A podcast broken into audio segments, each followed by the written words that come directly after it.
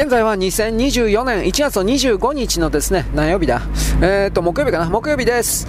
えっ、ー、と、私はですね、おはがきをもらいましてですね、まあヘッドラインしか読んでないから中身知らないんですけど、とりあえず物事を伝えるには誠実にって僕は誠実にやっております。ただ、誠実にやってるつもりではあるんだけれども、僕の言い方なんですよ。ゲゲゲゲゲラゲラゲラ。こん,、まあ、こんな感じでやっておりますから、正直なんだこいつは嘘ばかつきやがって、気違い、気違、まあ違いかっていうのはよくありますね。気違いか。まあこういう形で、でもこれがも僕の誠実の形です。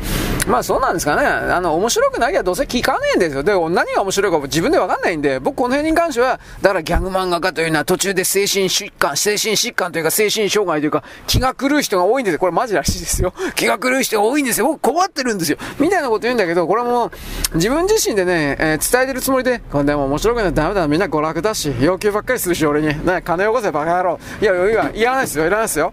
あのー、そういう風な形でいろいろ受け答えをする流れの中でですね、えー、遠い側面、違うな、傾聴白、なんだろうな。まあ軽くないとですね、とりあえず相手にしてもらえないんですよ。はっきり言うけど。で、その状況下の中でですね、えー、っとね、ファクトと言われる情報をどのような形で伝えるのか、これは難しい。いつも課題になっています。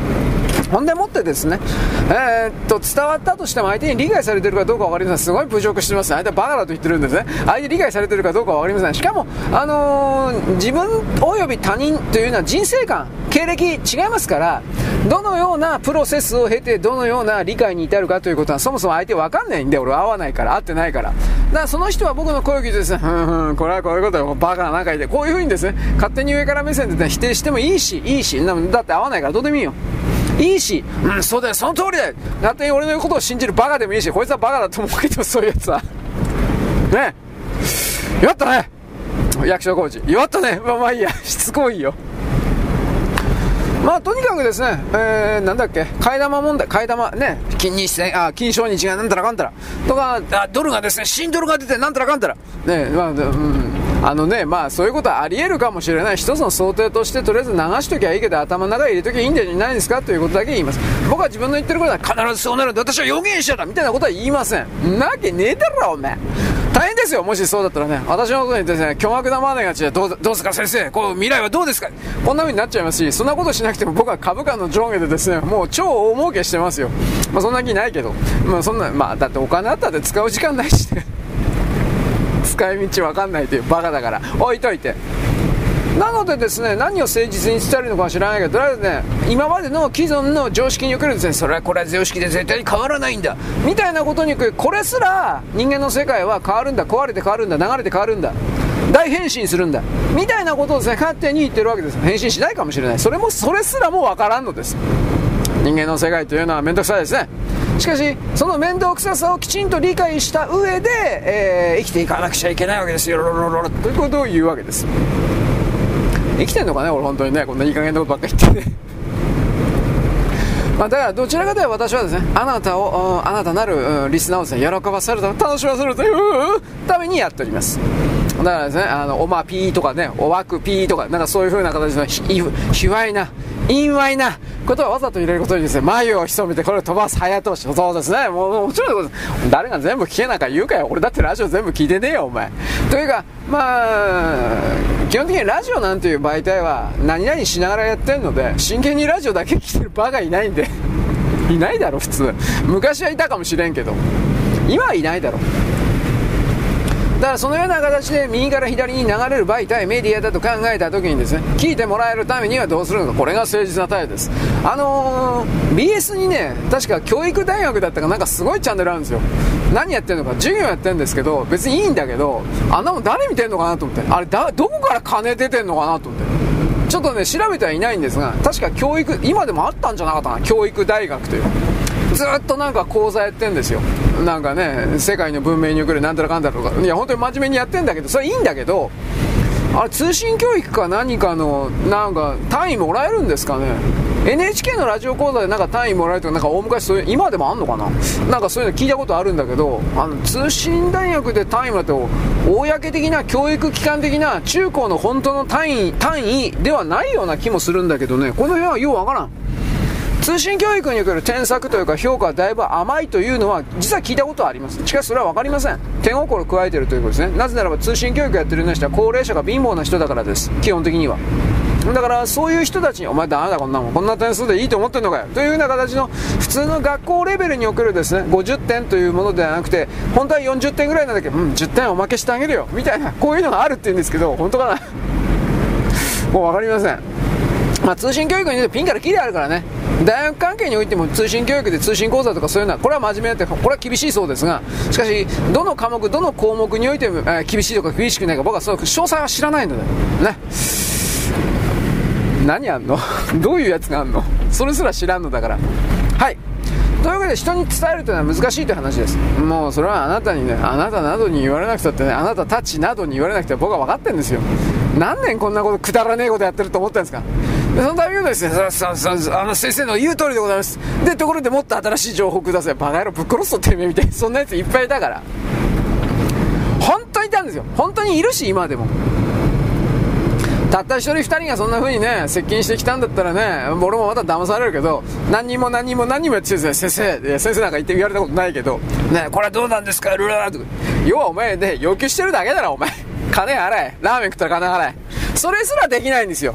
ネットの中でプゲラギャー、ダブルダブルとやってるやつは、それすらできないの。物をもらったら金払うという考え方はないの。しかし、自分がですね、情報をもらってるという状況において、その情報をもらってるという先人の一緒、えー、懸命に開拓した何かをもらってるという理解がゼロなの。検索してやってるんだよ。俺は見てやってるんだよ。俺は偉いんだよ。これ全部これ。ぶっ飛ばしたのかてめえら。ぶっ飛ばしたのかてめえらみたいなやつしかいないんですよ。本当に参りましたね。はい。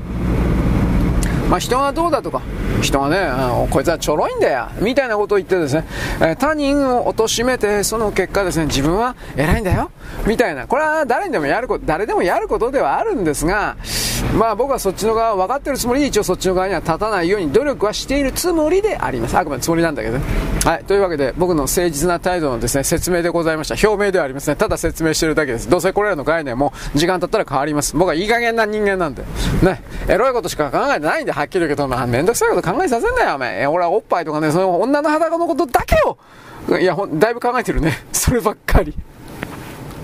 本当にダメなんだよ。俺昨日ね、コンビニ行ったらね、プレイボーイのね、グラビア特集というのあってね、歴代グラビア、これ買おうかな、どうしようかって本気で悩んだんだけど、あのー、表紙が、中身見てないの。表紙がね、アニメの絵だったの。意味わかんねえなと思って。これどういうことなんかと。開いてないからわかりません。開いたら女の人の写真が、生の写真があるのかもしれないし、開いたら CG が出てくるのかもしれない。いわゆる美少女キャラっていうやつが。ただ、それただの絵じゃん。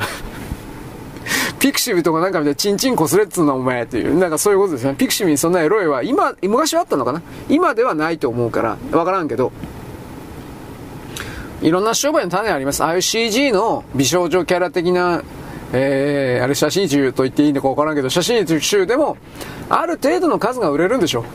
まあ俺開いてないから、ちょっと立ち読みで何ページか見ようかな。実写だったら買おうかなと思ったりもしてます。でも高かったな。千何本じゃなかったかな。さすがにどうか。僕はグラビアうるさいんで、はっきり言うけど。ね。あいや、もう女の人の裸にもう興味あって仕方ない。ちょ、もう中、小学校6年生とか中学校1、2年生なんで僕はげて、いつも、ああ、もう血液が下半身、こういう人なんで。ね。そんな俺に要求するな、俺、もうそんな人間、そんな暇ねえんだよ、俺はよ。えっ、ー、とね、なんだっけ。性欲を持て余す。なんかこれだって、もう覚えてないけど。はい、そんなわけで、僕は性欲を持て余すことに忙しいので、あんまり質問とかしないように。はい、よろしく、ごきげんよう。現在は2024年1月のですね、25日の木曜日であります。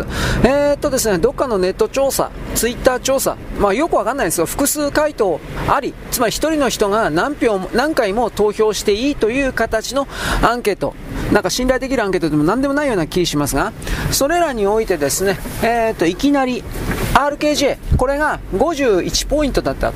うん、誰が大統領にふさわしいのか RKG がいきなり51ポイントそしてトランプ大統領が49 9だったかな。で自称バイデンが41この民主党関係者のですね、えー、まあ、工作であるということは見え見えと私は言います。RKG に人気がないとは言わないけれども、えー、去年の12月ぐらいの段階で30ポイントなかったはずなんですがもっと下だったような気がします。それがいきなりこれが出てくる。ありえんだろう。で、今この段階でですね、えー、ニューヨークポストか何かが伝えていた、ミシェル・オバマが出馬準備をしているみたいな報道。つまりですね、えー、どうすんのかな多分これだと思います。RKJ にトランプ大統領の票を食わせて、これ前に言いましたね、食べさせて、トランプ大統領の票を落とす。そしてなおかつ、バイデンを下ろしてミシェル・オバマかもしれない。私はニューサムだと思ってるけど、今でも。だからこれは分からない。そういう動きがあるかもしれない。でもどっちにしたって、あの、正投票なんですよ。不正投票、不正開票なんです。これありきなんです。どう見たって。だからその流れの中でもし RKJ のこの数字がこれからもどんどんと何というかな報道報道され続けつまりニューヨークニューヨーク・タイムズとかああいうところを含めて極左の左側から報道され続けていくという流れが仮に発生した場合において考えられることは一つなんです RKJ が私が民主党というものを離党して第3独立と独立政党、まあ、独自に立候補するというのは苦渋の選択だったみたいなことを言ってたんですが彼は。それがおそらく嘘だったというふうに僕は決めつけざるを得ない。つまり最初からグルで民主党の執行部と RKJ が話し台本を作ってそしてトランプ大統領の票をこういう形で割ってそしてですね、えー、なんというかねバイデンまたはバイデンの、うん、受け継ぎ候補ニューサムだと僕は思ってるけど、まあ、ひょっとしたらミシェル・オバマ。こういう形でですね勝たせるんだというシナリオを最初から作っていた。もちろん複数のプランでですよ。複数の流れで。しかしこれをですね考えた時に RKJ がその自分のお父さんをぶっ殺した FBI とか CIA のそれらの、えー、計画に乗るかなみたいな。こういう疑問も自分の中にはあります。だからこれはあくまで家庭の話です。政治の謀略においてはですねしかしそういうことを分かっていてもあの例えば FBI FBI とか CIA 的な計画に乗るということですね、本当はあり得るんです。なぜならば大統領についてしまえば、それは、そんなことは小さなことだからです。はっきり言えば。強大な権力を握ってしまえば、それらの、うーん、なんというかね、FBI、CIA 的なうんぬんかんぬん。結局それは人事の部分で全部を取り替えることはできないにしてもだいぶ交換することが自分にとって都合のいい組織に作り変えることが可能なんでもうもうもうどうでもいいから大統領になることが先だ。と考えた時には敵と手を組むということすら米国の政治家は、まあ、日本だってそうかもしれんけどあるんですよ。だから俺は分からない。ただどちらにしろその、えー、たった一つのこのネットにおけるですねこれなんちゅうのギガフリーだったかななんかわけのわかんない聞いたこともないようなとあの世論調査会社的な数字だったんだけどまあ工作じゃねえかな。これらのこれらの数字とミシェル・オバマがあの出馬準備をしているという報道ってニューヨーク・ポストだったと思うけどこれほとんど同じ時期に出てるんですよ。明らかにそのトランプ大統領がほらニューハンプシャーで2つ目勝ったでしょ。オハイオでダントツ。でニューハンプシャーで勝った。でえー、っとねニューハンプシャーでもニッキ・ヘイリか。ニッキ・ヘイリに民主党から共和党に慌てて党籍チェンジしてそれは簡単にできます。党籍チェンジしてそいつらが共和党の中共和党員のふりをしてニッキ・ヘイリに山ほど投票したということはもうバレてる。分かってる。ニューハンプシャーでもそれがありました。どうやら。でそのことは分かってるんで何しろ工作なんだろうなと思う。米国はあれだけ偉大な国というふうに自分を喧伝しておきながら肝心のこの大統領選挙においては不正を正そうという気は全くない。不正しても当たり前だみたいな、まあ、あの選挙の構造を見れば本当にそうなってるんですが自分たちの身内でやるんだ的なでもあれ自分たちの身内でやるんだ的なことを言いながら罰則規定というかなんかそういう制裁におけるですねいろいろななんていうかな制限することうんぬんが僕には全然ないように見える。日本よりもはるかにざるなあの大統領選選挙システムに見えるんでアメリカ人は自分自身でこれをなんとかしない限りにおいてはいつまでたってもこの不正泥棒の動きから逃げることができないとなります。ああともう一つ言えばあの、ね、電子投票。これやるともうもう米国おしまい。ですか電子投票ネット投票を採用されたら基本的にはその国は終わりだと思っていなくちゃいけません。それぐらいネット投票は危険なもんです。だって何だってできるもん。遠隔で。紙切れだってそれはすり替えでやるとかいろいろありますよ。だけどネットほどネット投票ほどですね楽ちんにそれが大量に速やかにできるもんはないんですよ。それはあなたに説明せんでも分かるはずです。だからそこから捉えた時にですね我々は、えー、なんだろうね真実とか正義だとか事実だとかそれからなるような少なくとも国民の方をまともに向いてくれるような政府というものを実現するためにはそのやり方がアナログであろうがそのやり方が不便であろうが僕は不在者投票とね僕期日前投票をやめるべきだと思ってるんですよ台湾と同じようにするべきだと思ってるのはっきり言うけど不在者投票と期日前投票が不正の温床なりすましいっぱいできるから、現実問題として。まずこれをですね、あの、やめること。台湾はこれやってません。えー、何月何日の何時から何時まで、1人1票。これだけです。これは本当に正しい。はっきり言って。つまり、それだけの苦労をアナログなことすらできない奴は政治に参加したくないです。どうでもいいです。誰かが決めたことに100%僕は私は奴隷として従いますと宣言してるわけですから、その通りしてもらうじゃないですか。うん。奴隷として従えばいいんですよ、そういう人たちは。私はこのように思うので、あの、選挙におけるですね、不便さというものをあえて元に戻すというか、それは絶対にやらなければならないのだ、みたいなことで考えています。はい。ということでですね、あのうさんくさい動きが加速してきました。4月を超えて新年度になったあたりでこれはどんどん出てくるでしょう。ミシェル・オバマが本当に本当にその出馬準備してどうのこうのって言うんであれば2月3月でもちょっと俺遅いと思うんだけどまあ2月中には2月でも遅いと思うけどまあ早くて2月中遅くて2月中にはかどっちかな。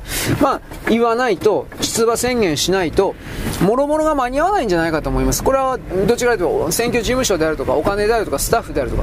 だけどそれらが急に揃ったっていうんだったらこれはですね前もってそうした計画と準備があったんだと捉えざるを得ない。まあアメリカの選挙は本当に日本よりも汚いんですよ。それは言い過ぎじゃないんじゃないかなと思う。それを踏まえて、えーまあ、ロシア人の考えですね。全部ゴミ全部犯罪者なんだけど、えー、一番まともそうなやつを選ぶ。それが選挙だ。みんなクズだ。みんな犯罪者だ。みんな泥棒だって。ロシア人も。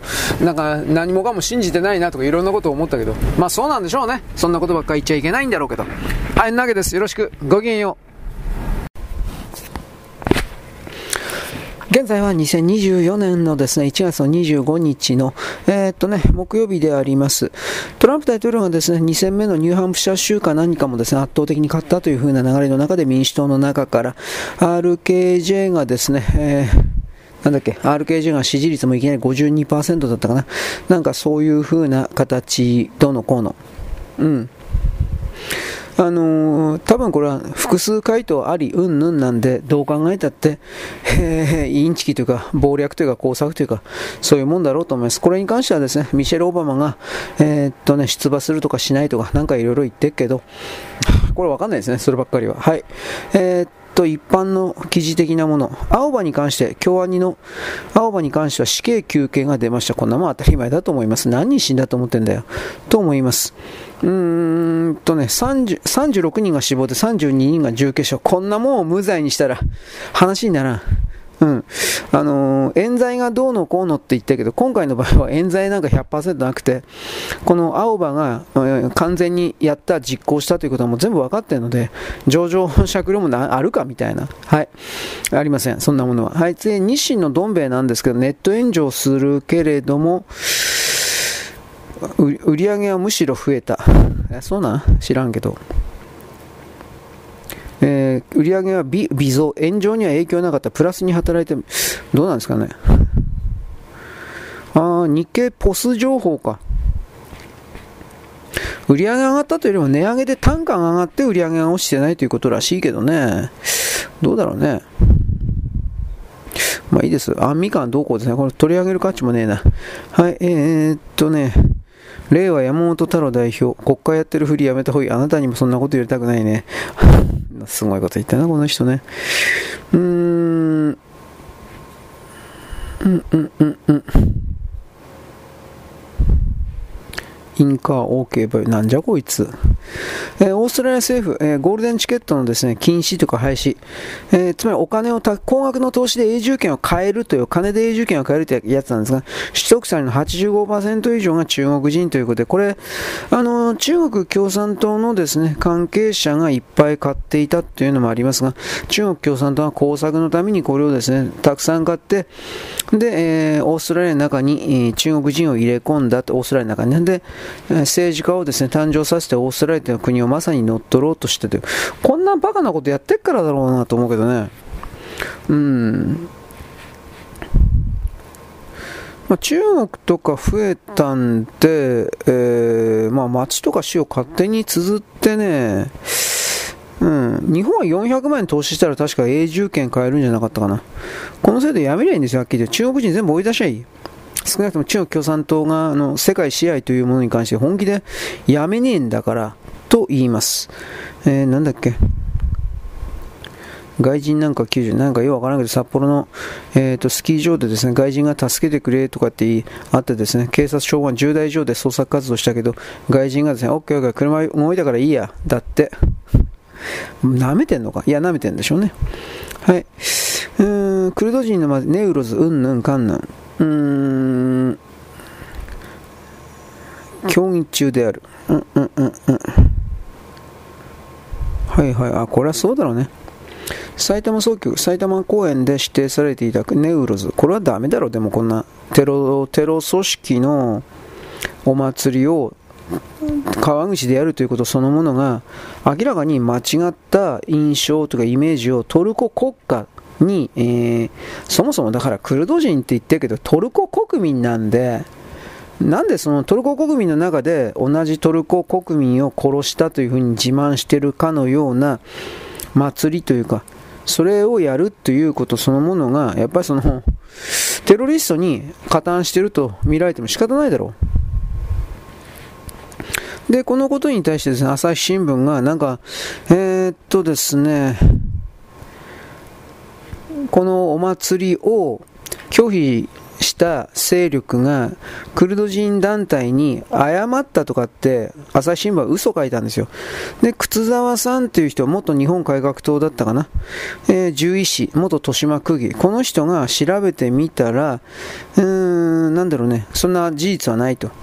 うん。日本来ると文化協会の妄想事実として報道した妄想だそうです。あり得ることね、妄想あり得るだろうね、この人たちは。妄想でも自分たちが言えば事実だと。左側の人、本当にそういう考え方を持ってるからね。大事なのはファクトですよ。東京地裁安田純平さんのパスポート発給拒否処分取り消し。これは、また同じことするんじゃないかな、こいつ。47ニュース。発給拒否だ。これどうすんのかねまあ、多分、同じことやるんじゃないですかね。だから誘拐されビジネスなんでしょ？この人。すごいことを言ってるけど。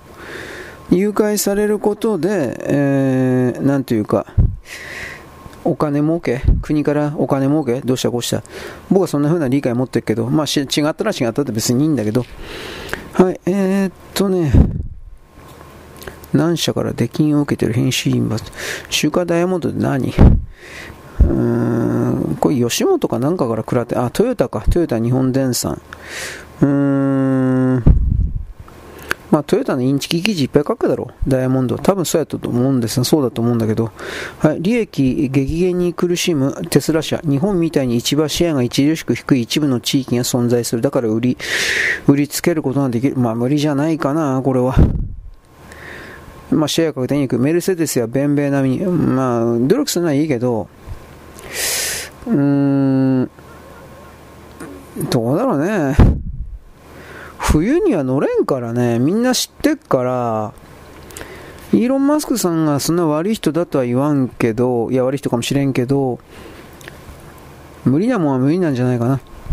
で、結果的に日本人を騙す形になるというふうな、まあアメリカでもですね、電気自動車限定で60%で、全体は4%ぐらいしか売れてないのに、普通に考えて無理じゃないかなと思うけどね、そんなお金持ってんだったら、ね、いろいろあるんだけどね、と僕は思います。はい。えー、っと、米国の大統領選挙なんかに関して、だいぶこの、きな臭い動きが出てる。さっき言った RKJ が、なんだっけ？RKJ がどうしたこうしたというふうなことを言ったけど、これですね、あの、バイデン自称政権がテキサスの州兵を規制せよというふうなあ動きが出ています。まあ、だから、結局それだけ、その民主党勢力と言われている人たちが、このテキサスの州兵が、あなんていうか、トランプ大統領の私的紙幣、近衛兵であるという、まあこれ本当はアメリカの愛国者たちはみんな言ってんだけど、少なポッドキャスト的なところにというふうな言ってんだけど、でもどうかね、そんなバカなことしないと思うけどね、あの、相手に与える好きというか、それを与えるだけというふうに思うんだけどね、私の反応は。うーん多分これできないと思います。あの、統制を求めるかって言ってっけど。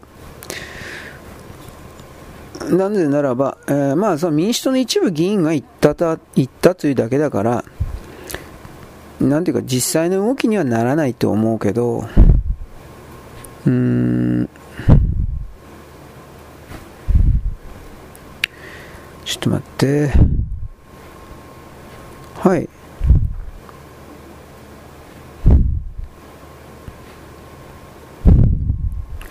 これはどうかな？これはね、ちょっと待って。エンドワークネス、これうさんくさいとこじゃなかったかな？まあ、エンドワークネスっていうツイッターっていう言い方になるけど、これがね、やっぱり、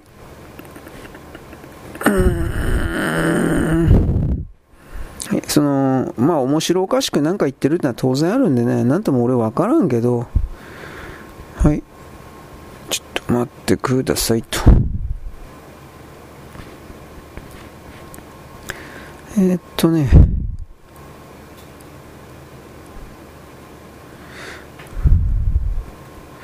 はい、ディームス・コングレーションは、まあ、議会の民主党はバイデン氏に、えー、テキサス州兵の指揮権を掌州兵の指揮権そんな掌握できんと思うけどね。はい。うーん。よいしょ。まあいいや。キリがない。はい。ちょっと待ってね。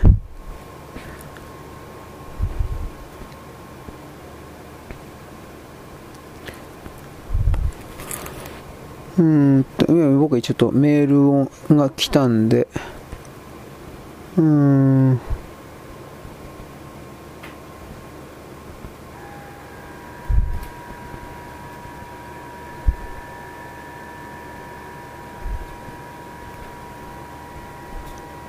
ちょっと今のテキサスのこれをちょっと送っときます。はい。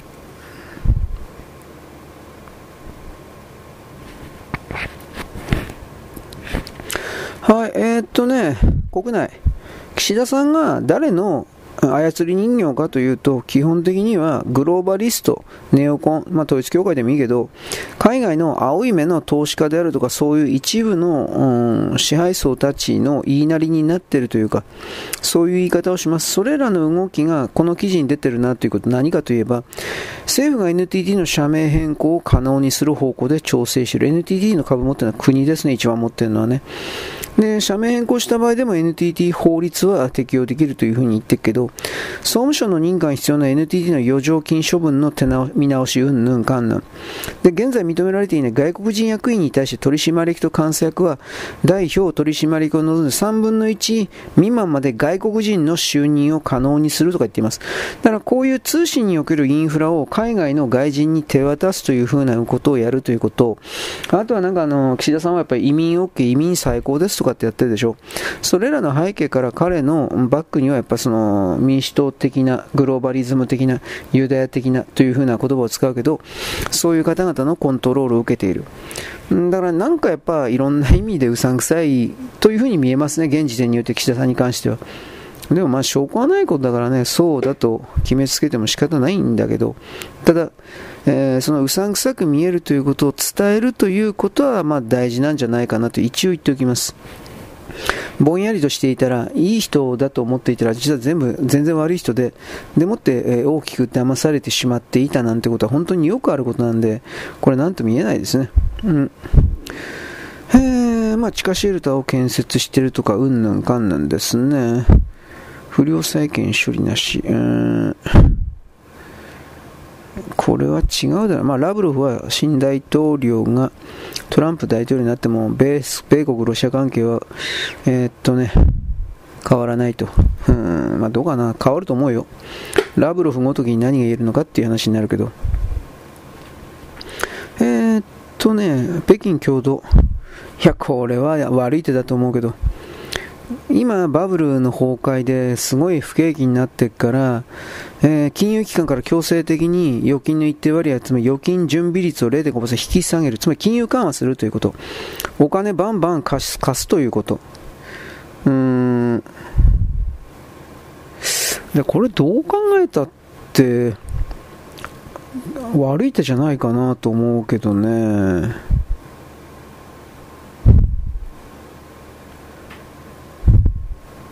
でもどうかねまあ、デジタル人民元というか、まあ、全部含めて取引は日本円の4分の1以下だし、カナダドル程度しかないから、うーん、だから大丈夫だって言ってる人もいますね。どうだろ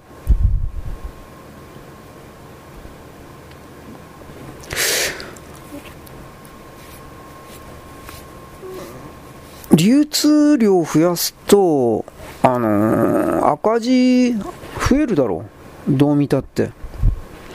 だって瞬時にドルとかユーロとか円に換金されるだけだろう、こんなもんやったら。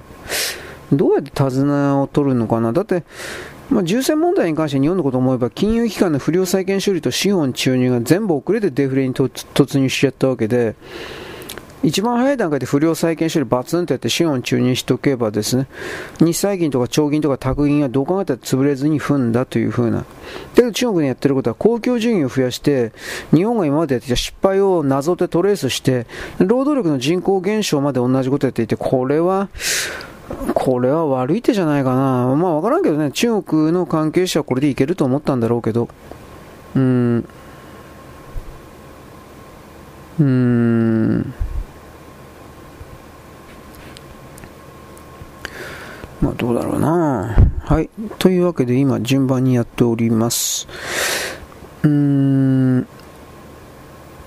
ま、金融、これ金融緩和じゃないと思うけどなこれが金融緩和で、まあ、要はこれややればバブル、つまりあの不動産における貸し出し規制とかやったことがバブル一般バーンとかで破裂したことだから、そのね、貸し出し規制を要はもう一回緩めるみたいなイメージでいいと思うんだけど、いや、一回壊れてしまったようなシステムが、ほんのちょっとだけ、ほんのちょっとだけ緩めてるんですよ。ほんのちょっとだけ緩めているというのは、あんまり意味ねえんじゃねえかなというふうな。うん。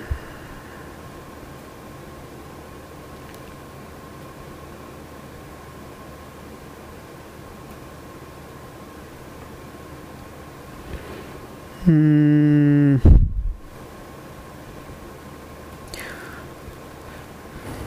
この辺りでやっぱり世界は戦争に向けてのなんかいろいろ準備してんのかな？なんてことを思ったりするね。運の重蔵に空襲下の日本というあの本あるんですが、そのことで、えー、なんか似たようなことを書いてるね。この人は日記書いてるんじゃなかったっけ？うーん、空襲下の日本。うーん一応これ戦戦前の戦前の SF 作家じゃなかったかな。短編 SF 小説なんだよね確か。だからそまあこれただでどれだけでも借り入れるからいいんだけどまあ無理して読まなきゃいけないもんでもないんだけどそういう形で戦争にしろ経済の破壊にしろそんなことが起きるわけがないと思ってたことが起きてからみんなビビるんですよ。でそれで結局何もできなくておたおたあたふたしてでその平時の状態からそういうことは起きないと思うけど起きたら困るよねって、えー、捉えて自分のリソースの2割か3割ぐらいはそれらの起きた時の対処を組んでおいた人たちに一気に総ざらいで取られちゃうんですよ。それがやっぱりあの良くないことじゃないかなと思うけどね。うん。まあ大統領選挙に出たら共和党第2、うん、なんていうかな。ちょっと待ってね。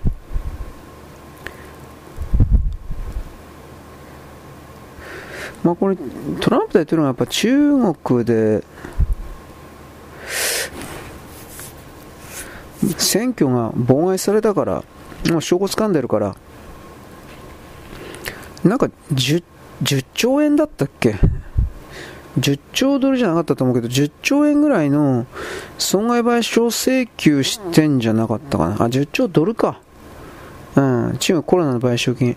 まあ、それプラスやっぱ人々がたくさん死んだからね。あのー、今回の中国がばらまいた金によって。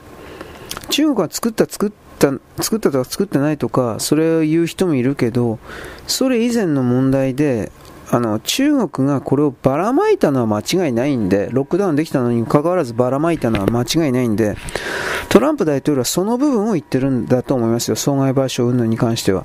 責任取れって、まあその通りで責任取らないといけません、中国は。でも取らないんだよな、あいつらはね、本当に。うん。ということで、今ちょっと待ってね。えー、っと。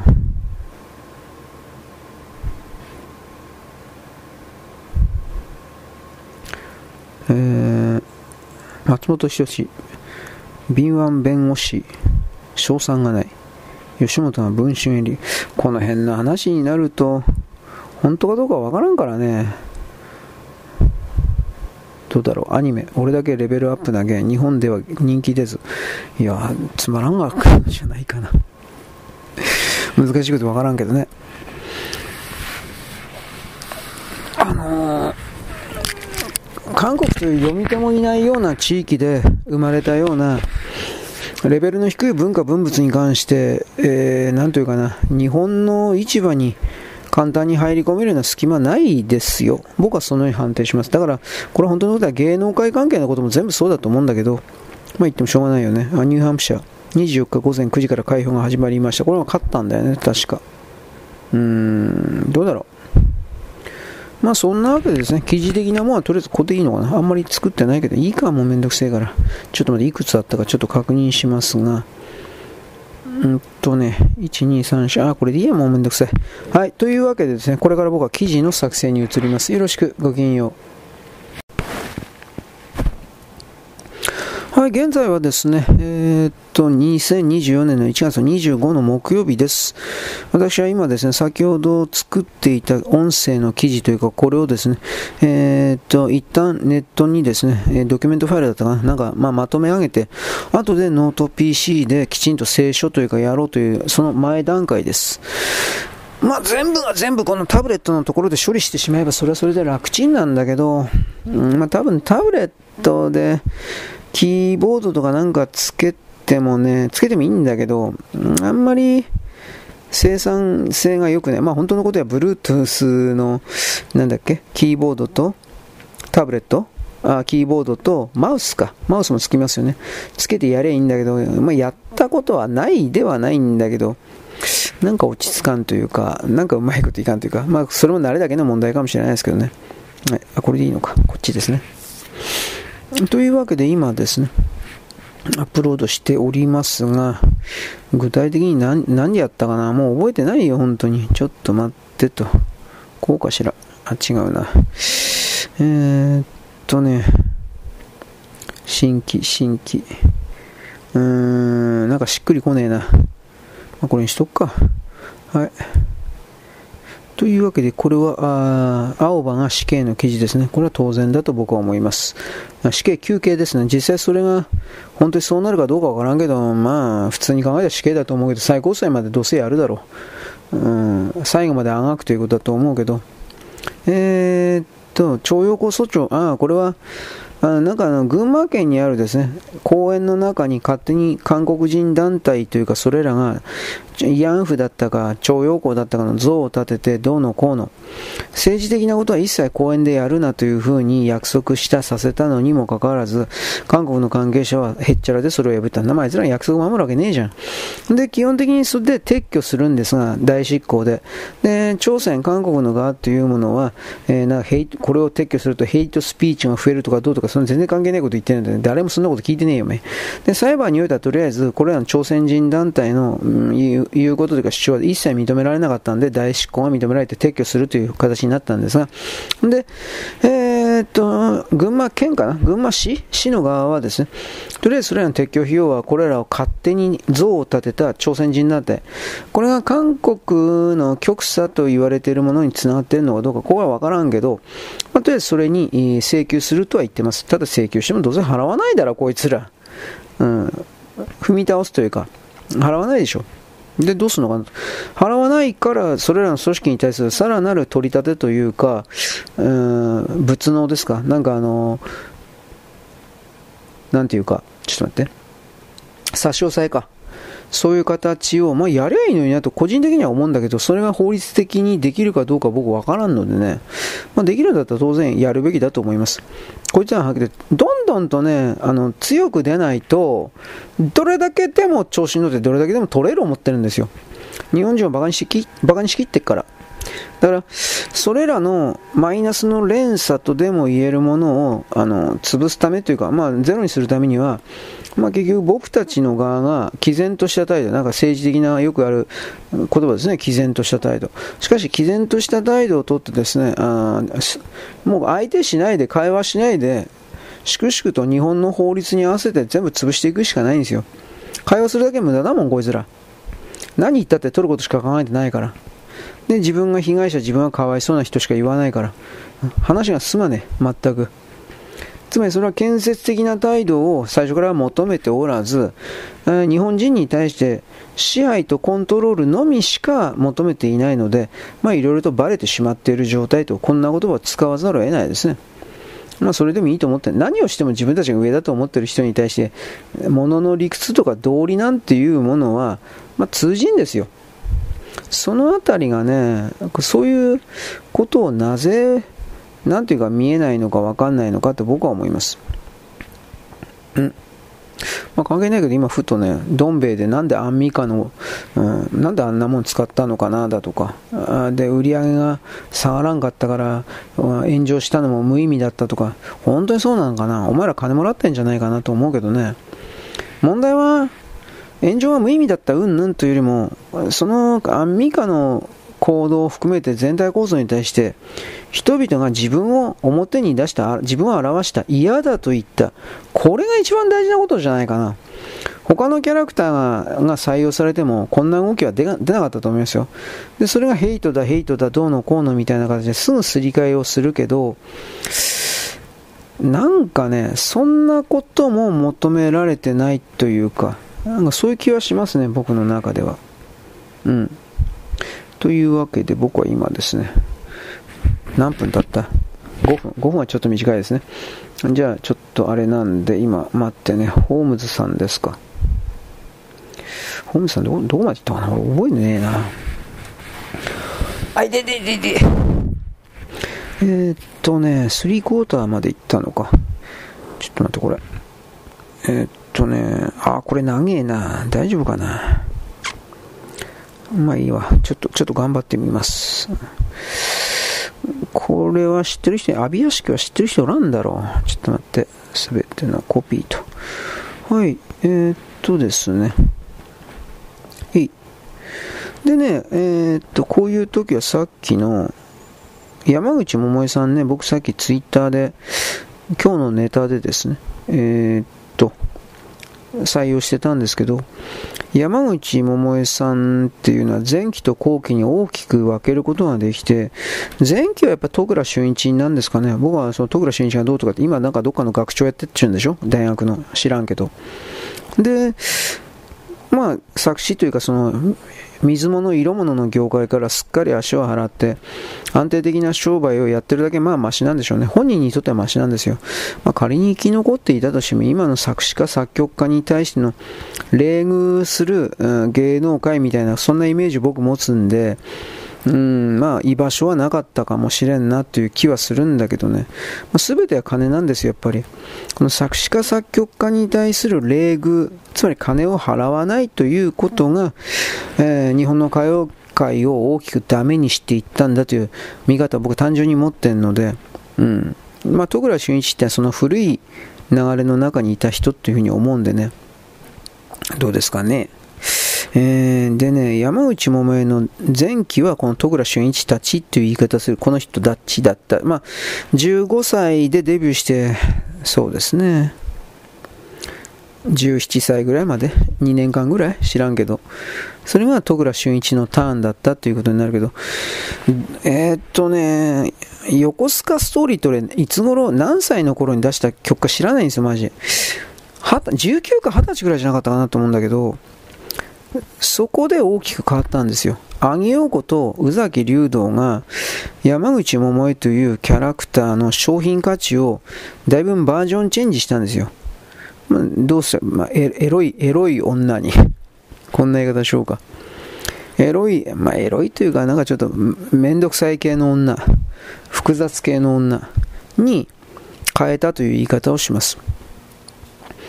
だから、まあよ、横須賀ストーリーはそうでもないけど、まあ、プレイバックパート2あたりから自己主張は強いっては強いんだけど、今の価値観であれの歌詞とかをよく見てみれば、ただのドキュンのヤンキーな頭のおかしい姉ちゃんなんですよね、僕の中では。なんかミラーこすったとか、いや、それ多分あなたが悪いんじゃないかな。うん、こういう方、多分あんた悪いんじゃないかなと。なぜならば、僕こんなこと言ったらきっとあなたは怒るかもしれない、怒るかもしれないけどね、女の運転はね、上手い人は上手いけど、下手な人、ほんと下手なんで、うん、あのー、空間把握ができてないんじゃないかなと思うけど、通り過ぎることが危ない。うん、あの、幅、幅が読めてない。あの、車幅が読めてない。どうもなんかそんな人がいてね、いやー、なんかいろいろあるけど、あのね、ミラーこすったと文句言って、バカにしないで、いやいや、多分あなた悪いと思うよ。と僕はその歌詞を聞いて、ね、見てね、思ったわけですよ。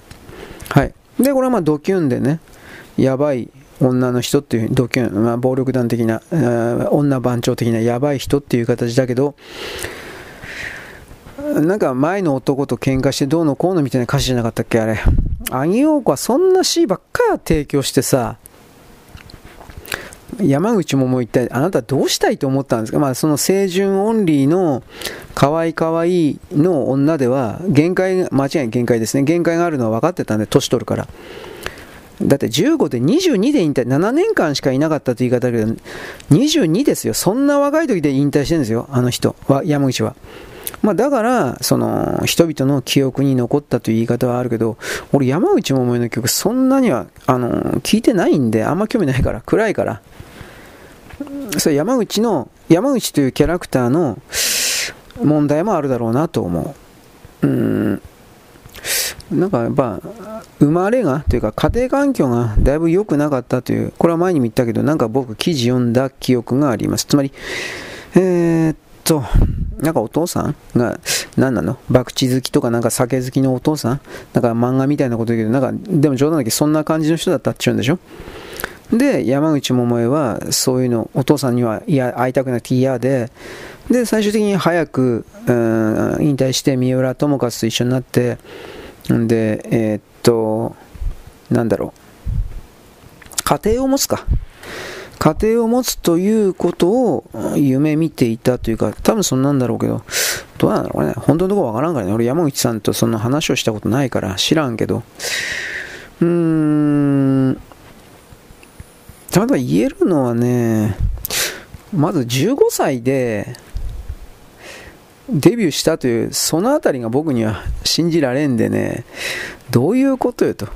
昔の昭和の時代の芸能関係ってどうなってたんと僕は思うんですが、で、これを言うだけ言ったら僕はあの思い浮かんだ言葉っていうのは、堀越学園というアイドルとかが通っていた高校ですか。で、なんか、単位はなんかその芸能活動に合わせてなんか授業をね免除とかなんかいろいろやったそうやってくれたそうだけど私立ですね。芸能人の歌手とかタレントが入っていた高校とそのためだけに作られたんかね堀越学園って。俺は分からんけど今でもあるのかどうかも知らないけどさ。どうなんだろう。山口百恵さんってその堀越にいた人なのかな。ちょっと俺知らん。15歳だぜお前。でもっと言えば桜田淳子にせよ、森昌子にせよ、15歳でオープン、ね、デビューしてるんですよ。ちょっと調べると昔15、6歳でデビューしたの当たり前で、いや、それは、どうなのかなと思って。今だったらなんかうるさいんじゃないですか？なんか自動、自動、自動売春じゃなくて、なんか児童労働法かなんかじゃんけど、子供を働かせるな的な。まあ本人が納得してんだなっていう言い方あるけど、本人本当に納得してんのかな？知らんけど。まあいいです。だからその、山口百恵はね、デビュー曲聞きましたよ。僕はよく知らなかったから。まあ、うまくはなかったです、はっきり言って。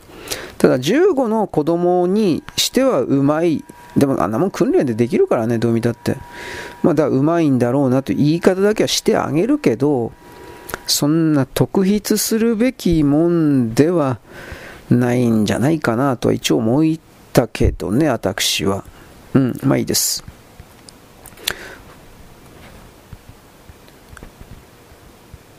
ということで、まあいろんな曲やったんですけどね。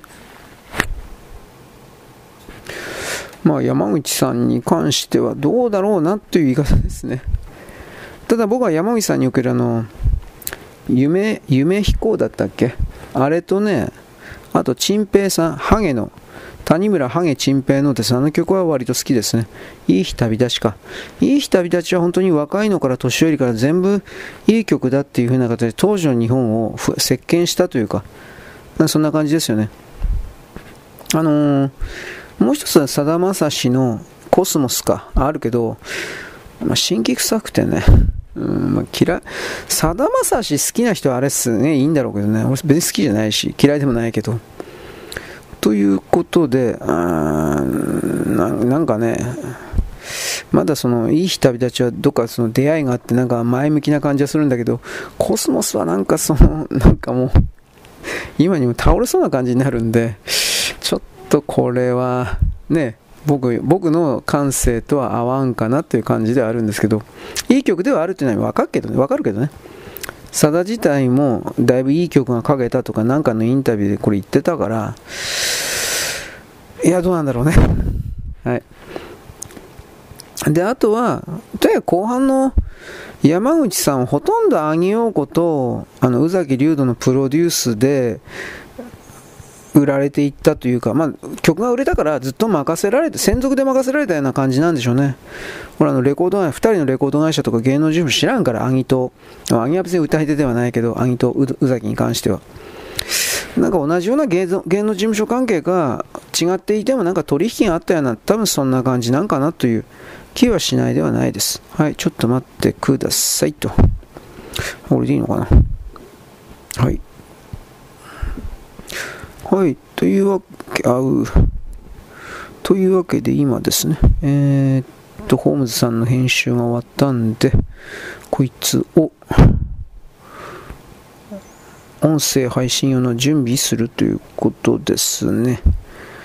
はあ、はあ、皮膚部屋ばっか言ってますね。寒いからだろ。それはあるな。はい。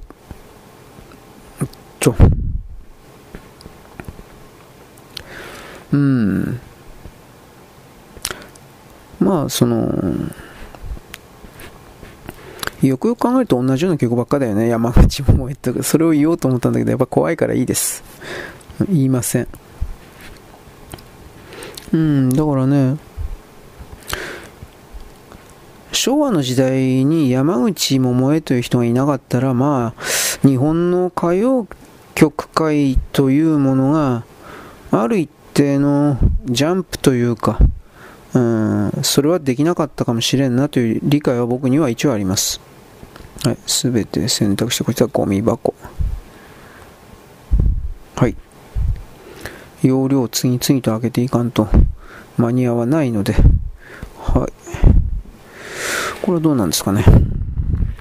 でも、その山内百恵さん自体が、彼女になんかすごい跳ね、跳ねた感じ、跳ねたような、ジャンプしたような感じの明るい曲を与えるというか、そういう曲も本当は歌ってほしいと思ったりするんだけどね、表現力は確かな人だから、あの表現力がなんか、なんていうかな、陰気性、またその、さっき言ったドキュン、ドキュンっていうかまあ、女番長、よくわからんけど、やばい女の人、なんか両極端で普通の曲っていうのはあるか知らんけど、そこまで数聞いてないし、なんか山口百恵というキャラクターを無駄遣いしてるかのような感じは僕には一応感じられますね。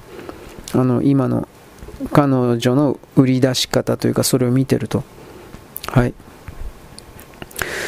ということで、あ、寒いよ。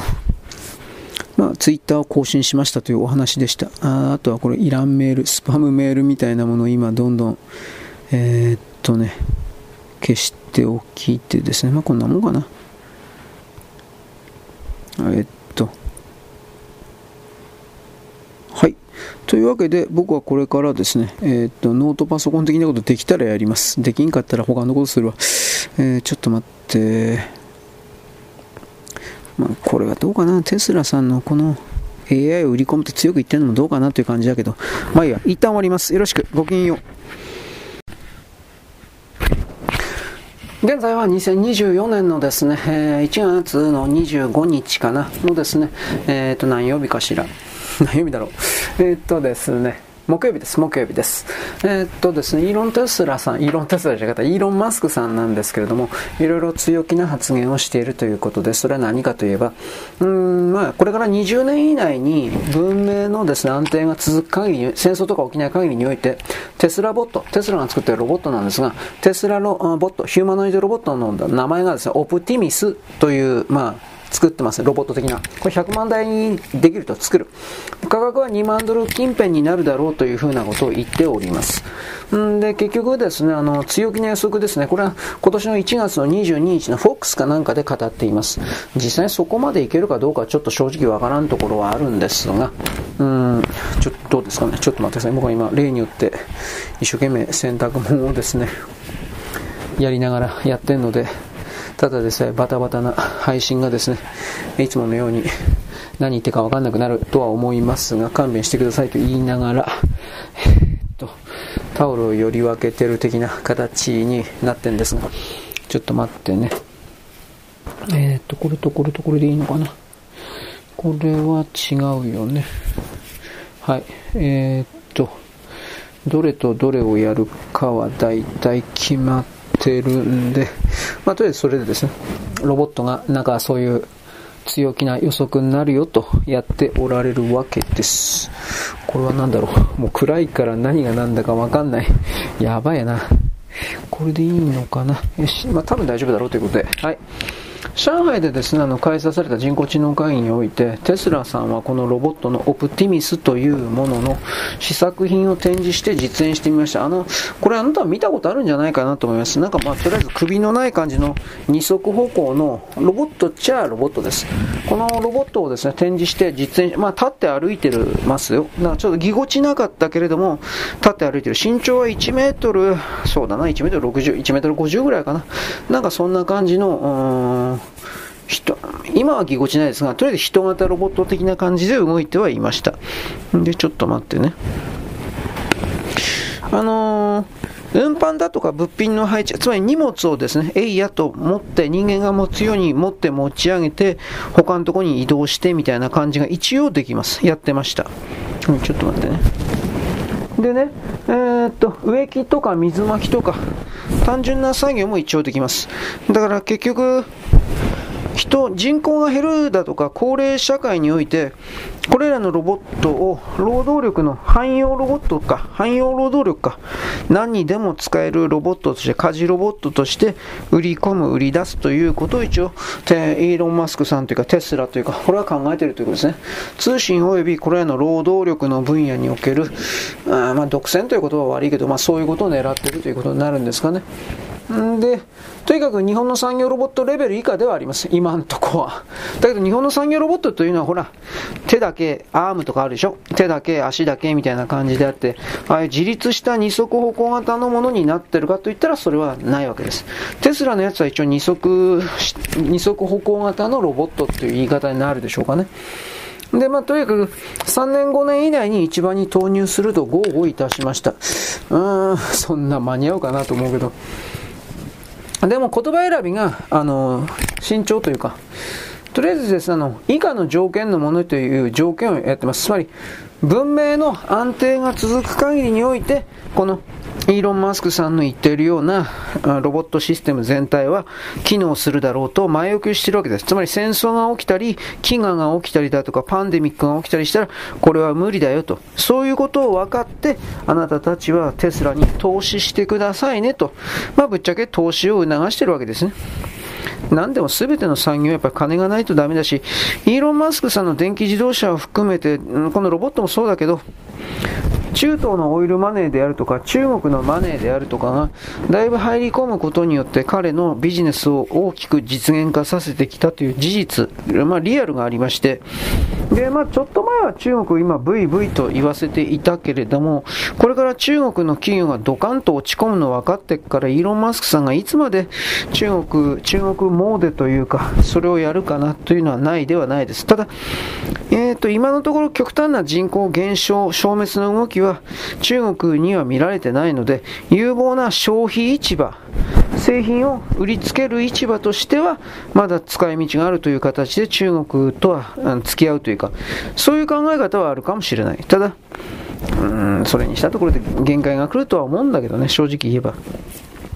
なぜならば、テスラの工場とか建てても、基本的にその内容を中国が全部盗んで、同じものを作って、大量生産作ってダンピングして、値段5分の1とか4分の1とかそんなのにして、で、この場合においてはテスラのですね、マーケットシェア泥棒して、そして、市場を全部独占支配することしか考えないというか、中国は全部それでできてるから、基本的には。すべての領域が。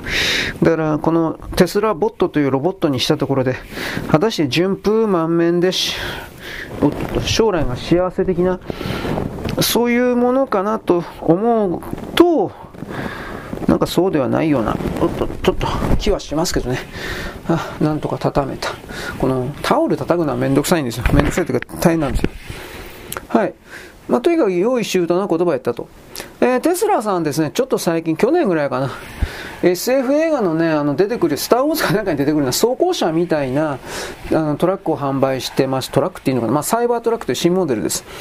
な価格がですね、6万ドルですから、およそ900万円、高い。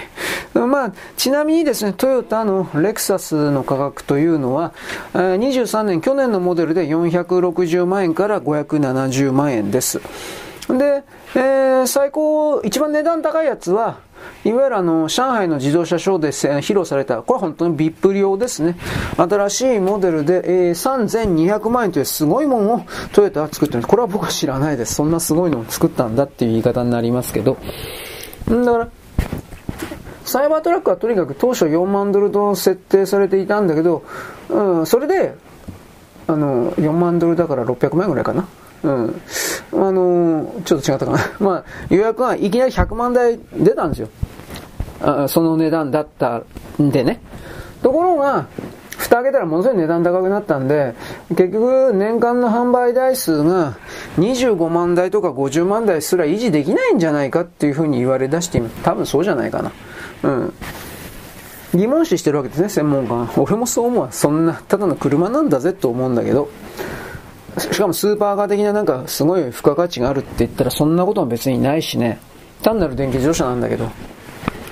で、まあ、とりあえずテスラというのはその前の段階でリコールが200万台ありました。で、あとはマスクさんが失言で反ユダヤ主義とかと間違えられて、イスラエルに謝りに行っただとか、あとは、1月22日はポーランドのアウシュビッツ見学に生かされるとか、まあ、いろいろ後始末やってました。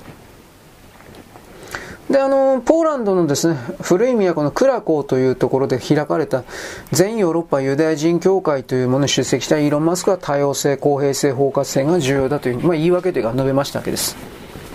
だから結局ですね、電気自動車に関しては、あの、発展途上にあると。電気自動車はガソリン車よりも問題は79%も多いというふうに、これはコンシューマーリポートという自動車データの分析結果発表なんですが、33万台以上調べたんですけれども、ところがハイブリッド車というのは問題というものガソリン車よりも26%ぐらいしかまだ問題はないと。で、トヨタは現代は、現代はどうかと思うけど、信頼性の高いメーカーだと評価してるわけです。で、そういうマスクさんは人工知能にも挑んでいます。今多数のエンジニアをスカウトしまして AIX というものを、まあ、設立しましたね。オープン AI のチャット GPT に対抗意識を燃やしてるわけです。で、ロボットというのはその AI との連携から生み出された分野か、あのー、一応基礎的にスペース X、これは宇宙衛星通信網のこの超ハイテク技術をもう中に持ってます。だからある意味チャレンジ精神はあるとは言います。その、何でもかんでも成功してるという言い方は言わんけど、そのチャレンジ精神のもとにいろいろと、うーん、人々に夢を与えている。若の若者に夢を与えている。そんな言い方はまあ一応間違ってはいません。ただし、どっかでこけるかもしれんという危うさがあるのも本当です。マスクさんに関しては。この電気自動、今は電気自動車の稼ぎ頭なんだけど、これが焦げたら全部やばいねっていう、当たり前ですけど、そういうところがあります。ちょっと待ってね。はい、次の話題、大したことでもないんですが、えー、っと、世界中及びですね、えー、日本を含めてなんですが、中国がそこら中の農地、水源地、あとは住宅不動産なんかをいろいろな思惑で莫大に購入しています。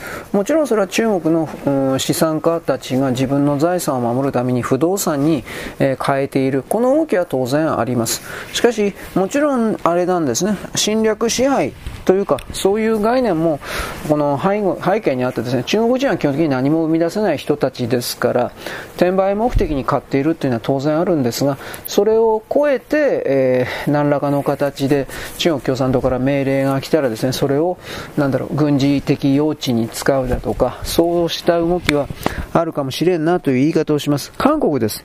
韓国という国の中で外国人が所有している不動産の数というのは、18万1391件です。非常に多い。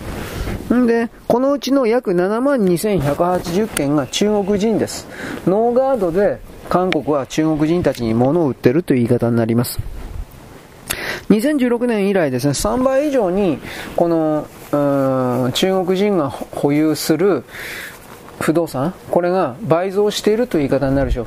つまり2016年って言ったら結局中国の中のいろんなバブルが本当の意味で弾けて中国のお金持ちたちは自分の財産を守るためにどこにお金を逃がせばいいかということで一番簡単なのはやっぱ中国に一番近いような地域の不動産、農地であるとか住宅地を買っていつでもそこに逃げられるかのような準備をする。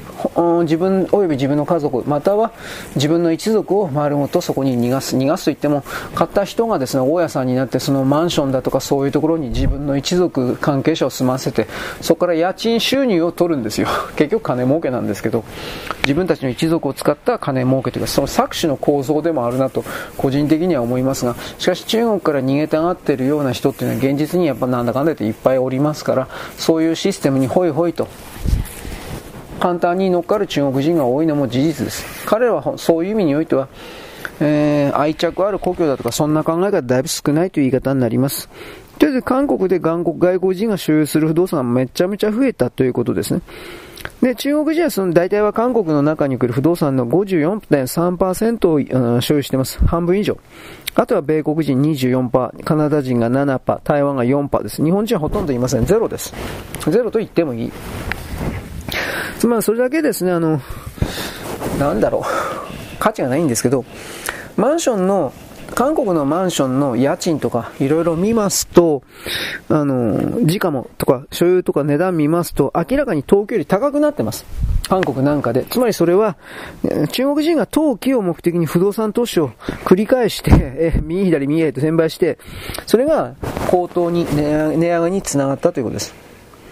で、韓国は中国人が中国で土地や住宅を購入することを、あのー、制限しておりません。ところが、投機を防ぐという意味で、韓国人が中国で不動産の所有することはできません。つまりこれ、中国人だけが一方的に韓国の地面であるとか不動産いろいろ買えるということで、相互主義の観点ではものすごい不平等です。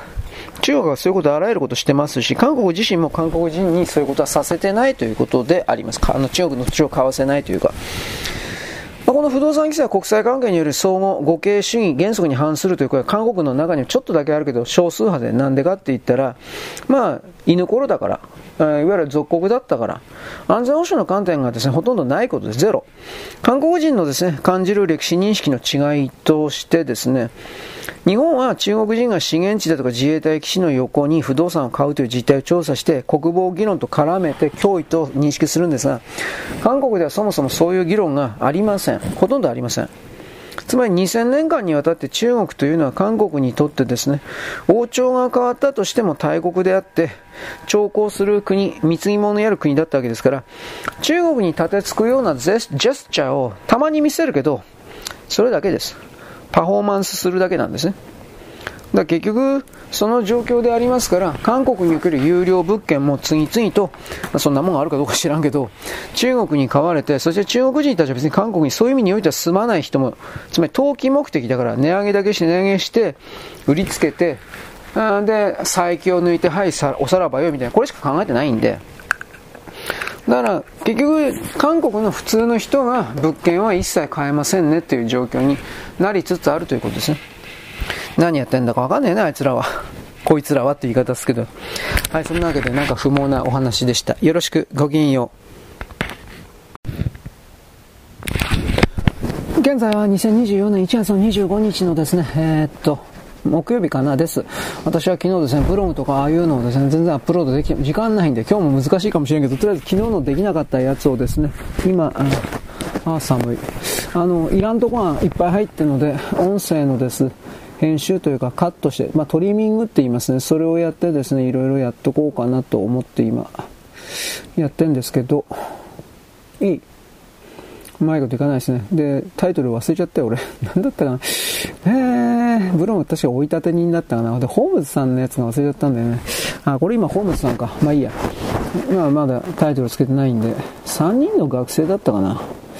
うーん、うん、ちょっと自信ねえな。まあいいわ、ホームズだけにしとこう。とりあえず後で書けばいいんだよ。と思いました。えい。えー、っとですね、保存してんだろうか。えー、っとね、ファイルホール、あ、来た来た。えー、っと、ホームズ。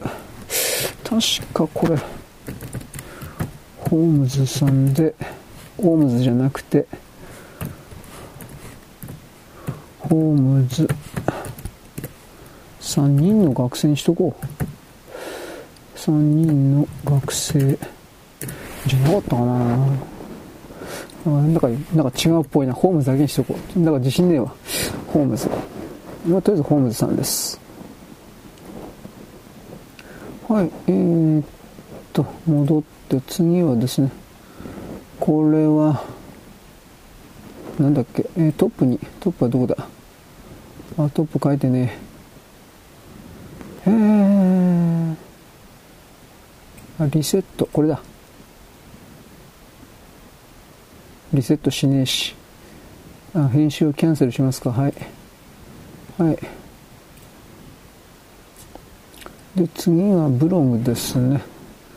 えー、っと。これが追い立て人だったかな。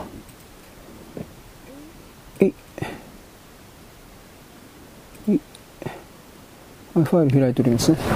はい。で、何喋りゃいいかな。まあ、さっき僕おはがきちらりと見たんですが、RKJ の投票率に関しては RKJ が51%でトランプ大統領が40、49かな ?45 ぐらいだったかな ?45 ぐらいでバイデンが41だったか。なんかそんな流れにおいて結局それは票数の取り方で弟でもごまかしができることですとか言ってですね、その、実際のごまかしのサンプルみたいなものを送ってもらったんですが僕はあの、詳細にまだ全然目通してないからわかんないんですけど、いずれにしてもですね、インチキであろうなという、まあ日本の中の極左とかさ、ああいう人たちもそういうインチキなことやるじゃないですか。アメリカも当然そうでしょうと思うんです。だから、それを踏まえて僕たちは何を気づかなくちゃいけないのかみたいなことを言うんですよ。はい。え、保存。これは、これはブログだったよね。えー、っとね、はい、はい、はい、はい、はい。えー、っとね、これは、えー、っと、なんだっけ。新しき人類だったかな。あの、あう、あう、い、新しき人類で、えー、っと、追い立てる。追い立て人、追い立て人ですね。これでいいと思う。はい。で、えー、っと、この状況で、ダウンロード来てんのかな？ダウンロードを見る。ホームズと追い立てに MP3 は来てますね。で、この状況で、とりあえずあの、マージ入れしてフリーダムの方にブログだけでもアップロードしとかにいかんね。えー、なんだったかな？ソニーの学生じゃなかったかな？未だによく覚えてないという。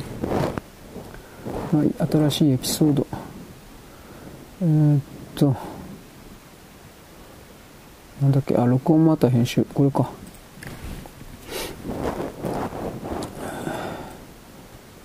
昨日なんか関ヶ原かどっかで車が埋まってたっちゅうんでしょ？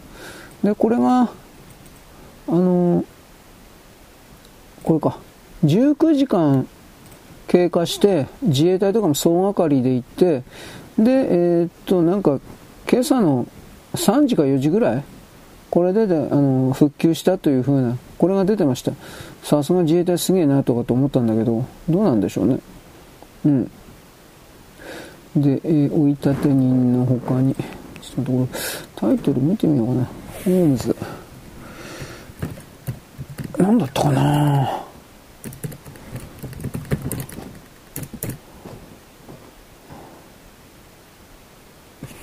えー、っと、あ、ここか。機関、これかな。どれだったかな。えー、あ、あ、スリークォーターの失踪が全然違うな。やばいね。コピー。うーん。はい。というわけで、調べといてよかったです。えー、っと、やばい。名前の変更をかけて、はい。よし、これでいいや。はい。というわけで、名前の部分はこれで解決いたしました。新しい人狼を追い立てに、はい、ブログ。えー、っと、ブログ、これは昨日の日付ですね。ブログ。えー、っと、12124。追い立てる、追い、追い立てる。人と、追い立て人ですね。今すぐ家で、これだ。はい。えよし。とりあえずこれはいけたと。うーん。はい。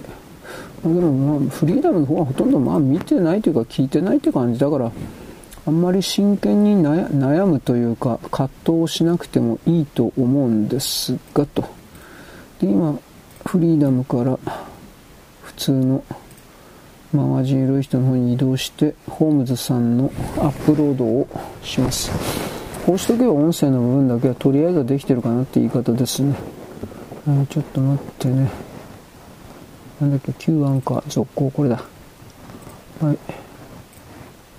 ログイン。えー、っと。マガジン緩い人。まあこの到達しました。まあとりあえず19間19時間でですねとりあえずまあ治って確かに上りが5.5キロ下りが6.6キロだったかな。5.1キロと6.6キロだったかもしれないけどものすごい長さのあの渋滞が上り線も下り線もね繋がっていた。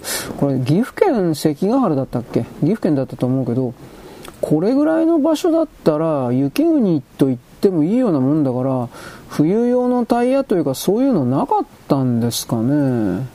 でもただ止まったのはトラックって言っとったような気もするからでっかいトラックね。それだったらスノーとか入ってなかったんか知らんですね。何気に普通車よりもトラックの方が、あのー、間違えた。はい。何気に普通車よりもトラック、でっかいトラックの方が、はまりやすいというか、はまってんの、見たことあるんで、1、2、3、4、6つぐらい車輪あるでしょ。で、6つぐらいの1個がね、なんかもう噛んでないというか、なんか1個だけ乗り上げてるんだろうね。あとは腹使えてるか。だから、これだ。だから、そこら辺でね、トラクターのうんちゃんがその、自分の会社から出るときにスノー入ってりゃいいんだろうけど、多分そんなに大雪降らないし、一瞬で通り抜けるから大丈夫だろうみたいな甘い考えか。多分それは持ってたんじゃないかな。結果的にそれでおかしなことになったんじゃないかなという気がするんだけどね。でもまっすぐ走るだけだから、どうやってハマるのかなっていう、そういう見方は本当はあってね。どうか曲がり角とかでね、ハマっちゃったとかそれは聞くけど、普通に輪立ちのところをまっすぐ行くだけだったら、多分そんな問題ないと僕は個人的には思うんだけど、ね。まあいいや、ちょっと待って。というわけで今、ブログのですね、これをやっております。頑張ってこいつだけでも今日は仕上げとかないか。明日の日付ですね。126の、あら、違った126の、明日は金曜日か。金曜日です。はい。で、これは、ちょっと待って、もう一個ファイル。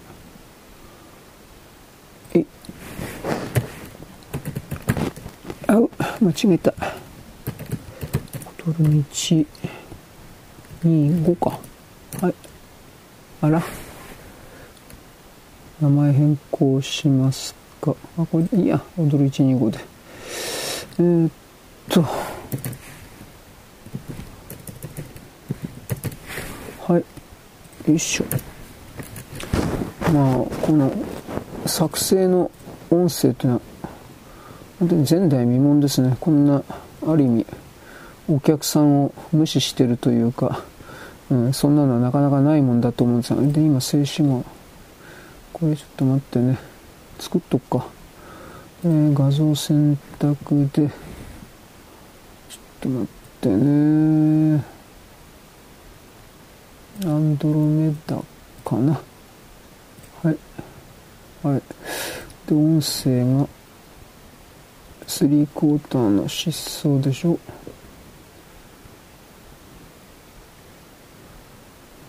いしょ。これはアンドロメダ。うん。まあ、どっちにしてもですね、その、表日本の側の人ってやっぱりその雪というものに対する絶対の体験量が少ないからこればっかりは頭の中にすらそうした、ね、雪が降ってどうのこうのみたいな考え方は基本的にないだろうから、まあ、言ってもね始まんないんだろうけどさ。えあこれなんか来てる。はいえー、保存。あなんかダウンロードしてる。えー、っと、あ、これダメだな。一旦削除して、もう一回ブラウザー、時々ね、あの Spotify ね、100%アップロード終わってんのにもかかわらず、それらの変換処理がね、うまくいかないことあるんですよ。誠に弱ったななんてこと思ってんだけど。はい。えー、っと、次はこれブログの方だね。ブログは何だったっけ？これ。えーっとね、ジアースだったかな。あ、これだ。あ、違う。えーっとね、あ、地球画像、これだ。はい。音声選択、これだ。はい。よいしょ。うん。で、今ここまで喋ったけど、本当にネタがないなと思って。はい、変換終わりましたと。あとは、ダウンロードが終わってくれるのを待つだけで、うん、3クォーターの失踪が全然なんかうまいこといかないですね。そんな長かったかな。まあいいです。次はですね、ブログのコーンデ、コンデブログをですね、やっつけておかないといけない。えー、っと、これか。なんかあの、パルオ、パルオだったっけ？ポケモンの、あれ何が問題なのかも全然よくわかってなかったけど、要は、やってるゲームは全くポケモンなんだけど、まあ一応若干キャラクターもそれは変えてるか知らんけど、あのー、武器持って殺し合いみたいなのができるんでしょ？もう調べてさえいないから、伝聞でなんとなく想像してるだけなんだけど、でもそれは、いいとか悪いとか以前に、どうかな、ポケモンファンでそんなことを求めてた人いた？いるんかなと思うけど、まあとりあえずそういうバイオレンス的なものをゲームに求めるような人はきっといるだろうなという言い方をして一旦は。で、やっぱそういう需要を満たしたという言い方なんですかね、これはね。はい、1、2、3えー、え、え、あ、え、え、いっか、あららららら。か、字号。はい。えー、っと、これはこれでいいや。あ、来た。ホームズ3クォーターの失踪。ホームズ3クォーターの失踪。まあいいか、これ。り付け、あららら。え、えー、スリー、あれれれれ。スリークウォーターの失踪。スリークウォーターってなんか、あれかな？ラグビーか何かですか？ちょっとわからん。クォーターっていうあれで、フットボール的ななんか匂いを感じますが、ちょっとわかんないですね。はい。ほい、ほいと。はい。とりあえず、昨日の分だけど、ホームズさんはこれでマガジンる人にアップロードできてますね。はい。というわけで、これで、えー、っと、ログアウトして、フリーダムの方に戻ります。あれ？はい、9。アンカーでしょ。ああ寒いわ。えー、 Spotify で続ける。なんか本当にややこしいなこれ Spotify って。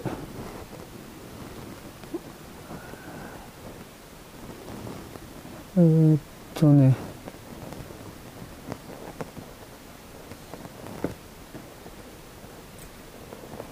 はい戻ってますね。はい戻ったと。えー、っとね、そしたら、よいしょ。えー、これ抜いても大丈夫かな？抜いたら時々ダメになることあるんだけど、ちょっと怖い。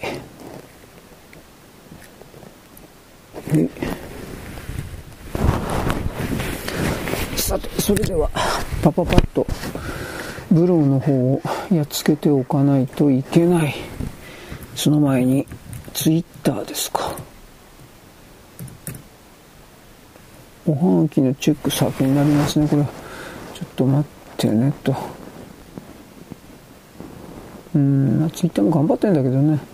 決済アプリとして使えるようになるとか言いながらまだそれやってないし、ね、なんかあの、インチキソフトの泥棒ソフトの LINE の方がなんかいろいろ決済とかなんかやってる。んで、なんか投資詐欺みたいなものが LINE の中でだいぶ増えてるっていうことの注意喚起が、これはなんか昨日報道かなんかでやってたけど、いやー、LINE みたいなそういうもので、やる人もやる人だなと普通に思うんだけど、ね、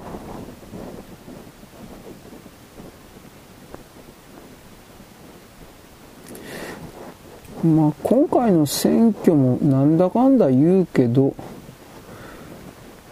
予備選の段階でこんなインチキ堂々とやるんだから、まあいろんな意味で飽きまへんなっていう言葉やっぱ出しますね、私は。はい。えー、これはどうなのかな。お、へ、は。よし。コピーして。はい。えー、っと、これで貼り付けて、ああ、こんなのやらなきゃよかったな。う、う。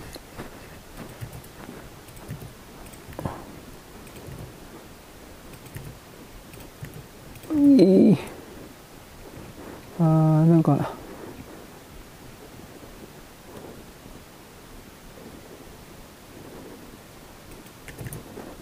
うああよっと。よし。で合ってるのがどうのかもわかんない。まあいいやもうめんどくせえ。ちょっと待ってよ。ドルの概念切りさあもう嫌になってくんな。これで、コピー、かな。えー、はいはいはいはいはい。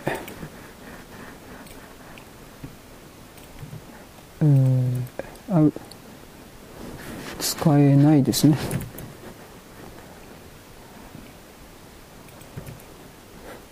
ちょっと待ってね。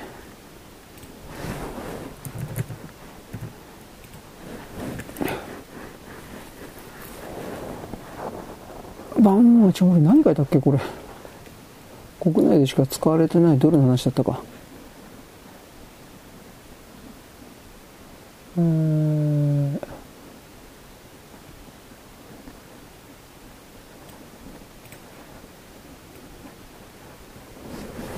えー、っとね、そうしたオバマも噂でも何でもなくて、うん、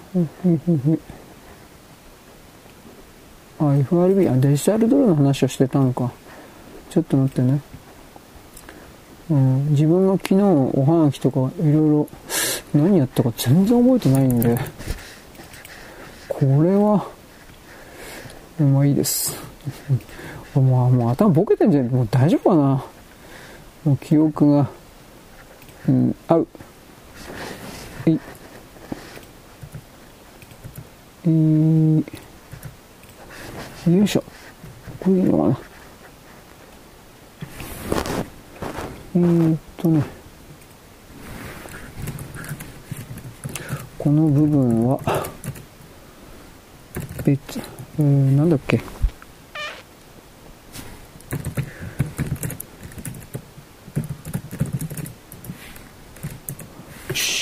まあ、いいや、これで。とりあえず。えー、っと、コントロール、コピー。よし。これ合ってんのかどこもわかんねえや。とりあえず一旦これ切って、えーっと、これか。なんか本当に、ホームで下がってないし、なんか本当にね、これ、自分がね、どこにいるか分かんなくなっちゃうんですよ。もともとそんな賢くないんで、えー、ちょっと待ってね。発送。ちょっと待って。てください。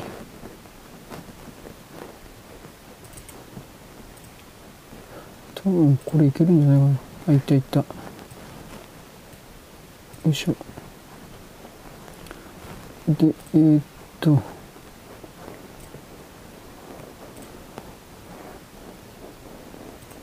まあ皆さんもこんな風にブログ的なものに追われる毎日というか、ちょっとやってみればですね、まあ、大変というよりもね、自分自身が例えばこれをやめるのか、続けるのかだとか、いろいろな思惑が本来ならばその人の中に発生していかなくちゃいけないんですが、それすら起きないくらいになんか忙しくて追い込まれるというか、そういうのがあるんですよということを私は言います。ということで今、なんとか無理やりに、えー、ブログ的中に戻ってきたんで、ちょっとやっつけておかなくちゃいけないな、これは。パッパッと。時間ばかりが。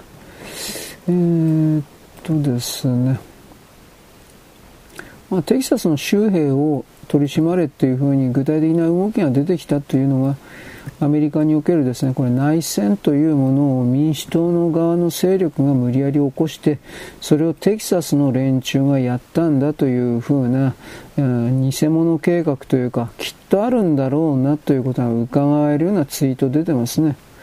うん、なんとも言えません。はい。というわけでと、今、動画書いて終わろうと思ったんだけど、ちょっと待って、その前に、記憶しといて、えっとね、キャプチャーかな。どうだった？あ、これか。えー、っとね、これは昨日のやつとか全部やってるから、これ、切っと、これも切っただろう。えー、名前の変更じゃなくて、これ削除だな。これもあったし、多分これもやったから、いらねえだろう。ね、ファイルね、だからその時その時でね、やんねえとね、何やってるかわかんないですよ、本当にこれ。い、い、い、えー、で、これ、で、その間に無駄に見えてこのゴミ箱とかも即座にやっとかんと、わけわかんないですね。と、ここまで来ました。はい、ちょっと待って。Windows あるとレコード。えー、ホームズさんまだ、あと10分ぐらいで終わらせたい。ちょっと難しいかもしれんけど。はい、というわけで動画が動いたんで、録音機の人はちょっとお待ちください。一時停止です。はい、そんなわけでですね、カタカタ短め。あの、アメリカの不正選挙においてですね、テキサスの州兵が、反乱を起こすだろうみたいなことを言うことは逆の意味では民主党の連中が奴らが、これから我々は不正選挙を起こすんだという自覚を持ってるからそれをやるんですよ。うん。自分たちがそれをやるからテキサスの連中が反乱を起こすんだと、自分たちを攻撃するんだと。でも逆の意味ではそれを引き寄せてるというか、おびき出してる。パールハーバーみたいに。あいつらから、つまりテキサスから手を出させて、そしてそれを鎮圧するということ。で、具体的にそれは第二次南北戦争パート2の形になりますから、再びですね、えー、テキサスにおける様々な富を、今米国で一番儲かってる州というのはテキサスじゃないかな、2番目だったかな。このテキサスをですね、奴隷状態に全て、えー、なんというかな、私物化できるようになれば、ブルーの州が、ブルーの州の関係者だけが儲かるということになります。だからそういうのも含まれてですね、都合のいいことをいろいろ求めてるだろうなということが伺えるわけです。それらの自由を偽装した強奪の動きを全部破壊しなくてはいけない。これがですね、僕の今の、まあ、見え方というか、勝手にそれを言ってるだけですが、えー、なんていうか、自由を取り戻せ、的な、それであります。はい、ブログの人はここ、ブログじゃなかった。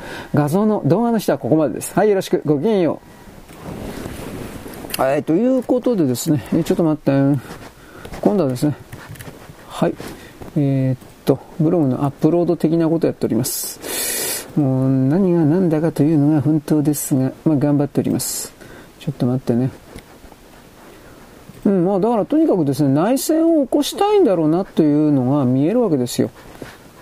まあ内戦だけじゃないですよ。他にもきっといろいろ、あのー、狙ってることはあると思います。複数の選択肢で走らせてると思います。で、どっちにしたってもミシェル・オバマがどうであるとか、あとなんだっけ、RKJ がどうであるとかなんか今はいろいろやってますけれども、基本的にその、ちょっと待って、基本的にそのですね、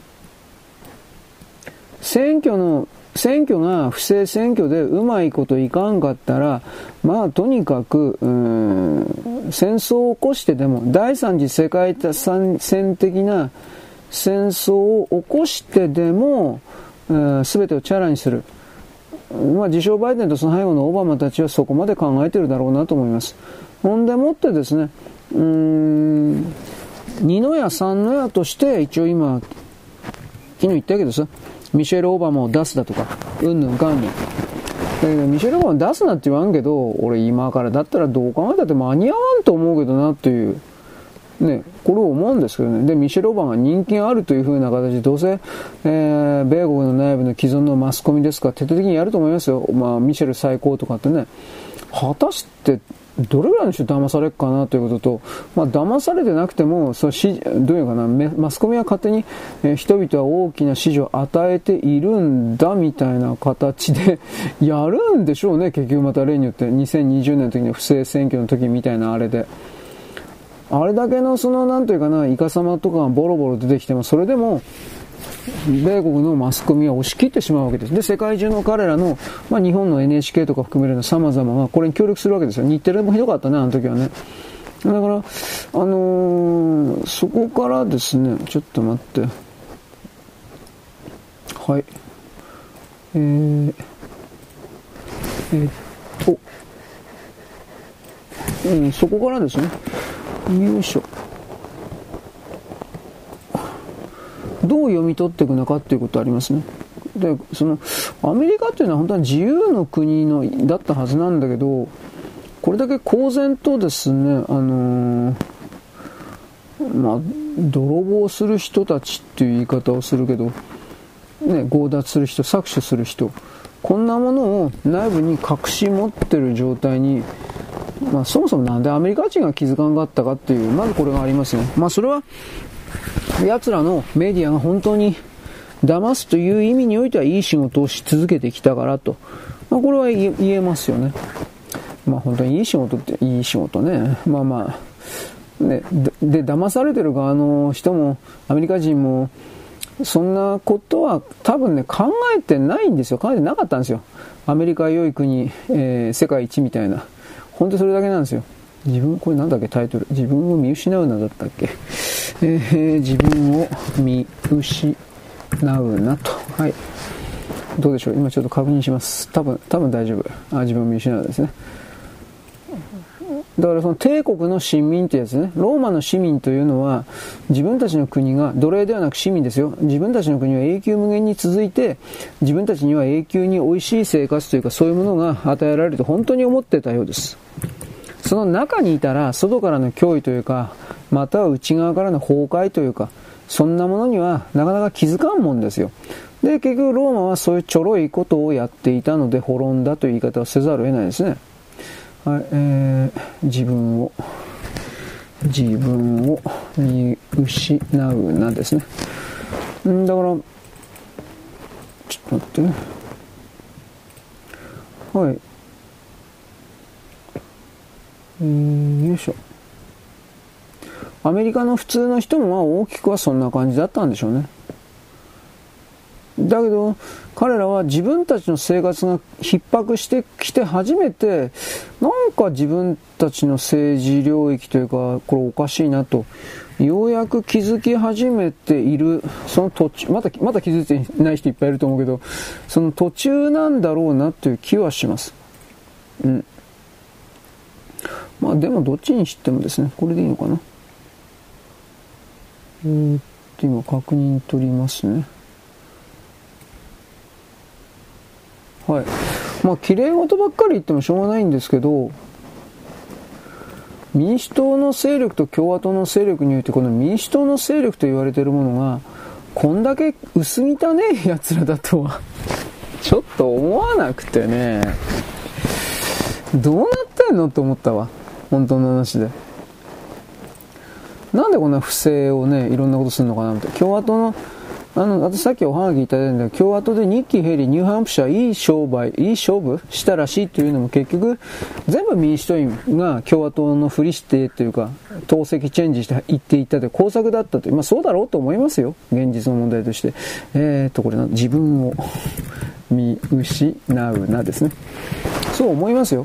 だからそういう風に捉えた時に、あの、アメリカって自由の国のはずなのになんでこんな嘘ばっかつくんかなとか、工作ばっかすんのかなっていう、こういう理解、疑問がね、本当に僕の中にあって、もあの、どういうのアメリカン魂っていうのはその、正々堂々とやることじゃないの。まあ、普通にそう思っちゃうんで、そのあたりが僕には本当に今でも消せない。うん。何やっちゃっちゃってんの？っていう風な。えー、っと、はい、これで今、ブログ、ちょっと待って。えーっと、ちょっと待って、N 人さん。見失うなですね。はい。これでいいのかな。はい。今日はなんか文章少なかったな。まあ、しょうがねえか。なんか最近そんなちょろいことばっかも言ってちゃダメなんですが。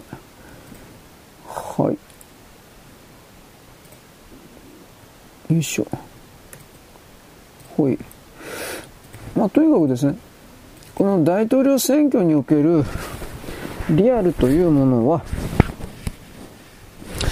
昔からこの大統領選挙の中でいろいろな詳細な報告をやってるような素人集団やっぱりいるんですけど、あくまで公正中立な形でそこに不正があったとかなかったかというような形でブログ的な報道をしている人たちというか活動している人いるんですけど基本的にそれらの人々が、やっぱりあの今年は2020年以上にやばいと。えーと、これなんだっけ、自分を、なるなと。やばいと。で、20年の時以上に、うん、まあ、凶悪になってると、具体的には。それがよくわからないんだと、やり方が。まあ、そういうサイトはね、ドミニオンとかそんなこといっぱい言ってるんですよ。今まで衛星回線がどう、多分これとこれとロケットが、あの、潰れされてるから、多分、なんだっけ？衛星回線使ったのはそれはできないだろうとか。だけど、やっぱこう中国がね、大々的に協力してたらわかんないよ。でもそしたらアメリカ人また反論して、いや、あの、その、中国は今の自称バイデン勢力とやらに協力することはおそらくないから、普通の常識で考えれば、その、中国が、えー、自分たちの衛星回線ですか、そんなもん貸すっていうのは、うん、ないだろうだとか、いろんなね、論議ですか、これは一応行われています。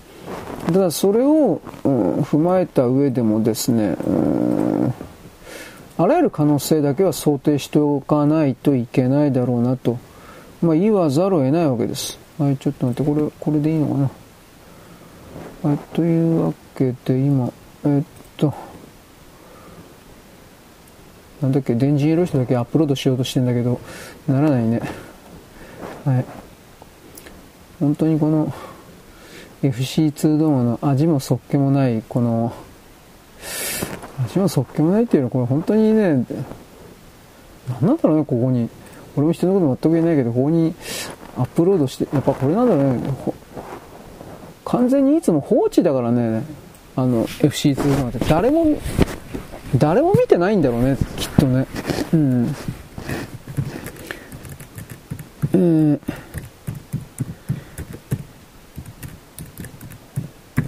で、なんかその中で自分がなんか誰かをラッキーみたいなね、え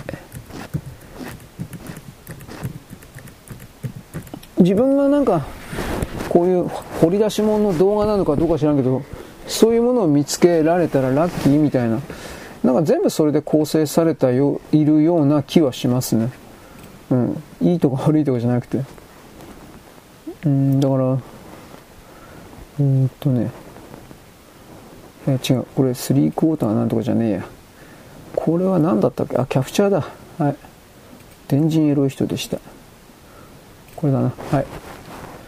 それがね、だからあのー、なんかやる気のなさの サムネイルというか、それによく出てるわけです。必死じゃないんですね。もうそれはそれでいいんじゃないのという気は、電人エロい人。僕はしてるんですけど、つまり YouTube みたいに金かかってないんで、いや、金かかってる動画とか、なんか販売動画っていうのもたまに見るんだけど、ほんとめったにないし、あと、こんなもん誰も買ってねえだろっていう風な、エロ動画のところではきっとね、買ってる人はいるかもし、いるんかな。まあ、いるかもしれないけど、普通のところでは、あれは、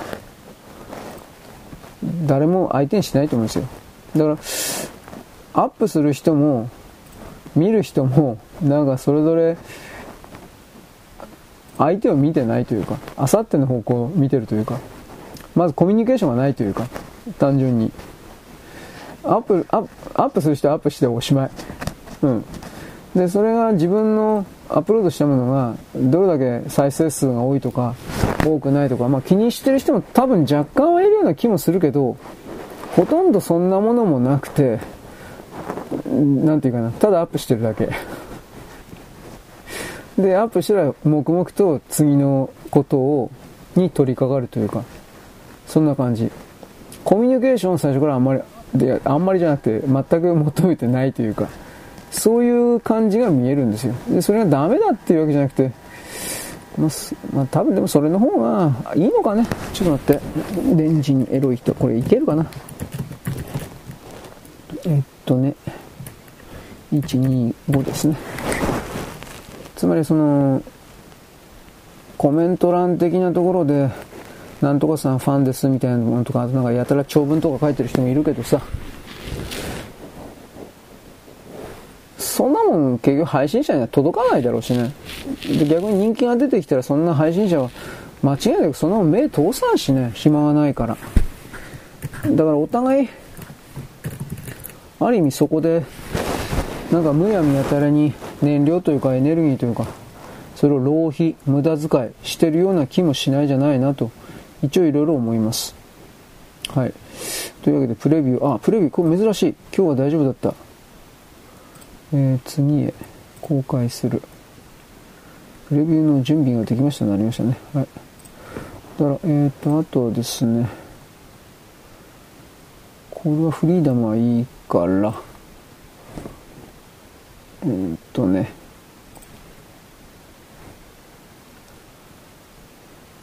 こういう時に限ってだから出てくるの遅いんですよあ、これ有料会員とかなんかそういうのあんな。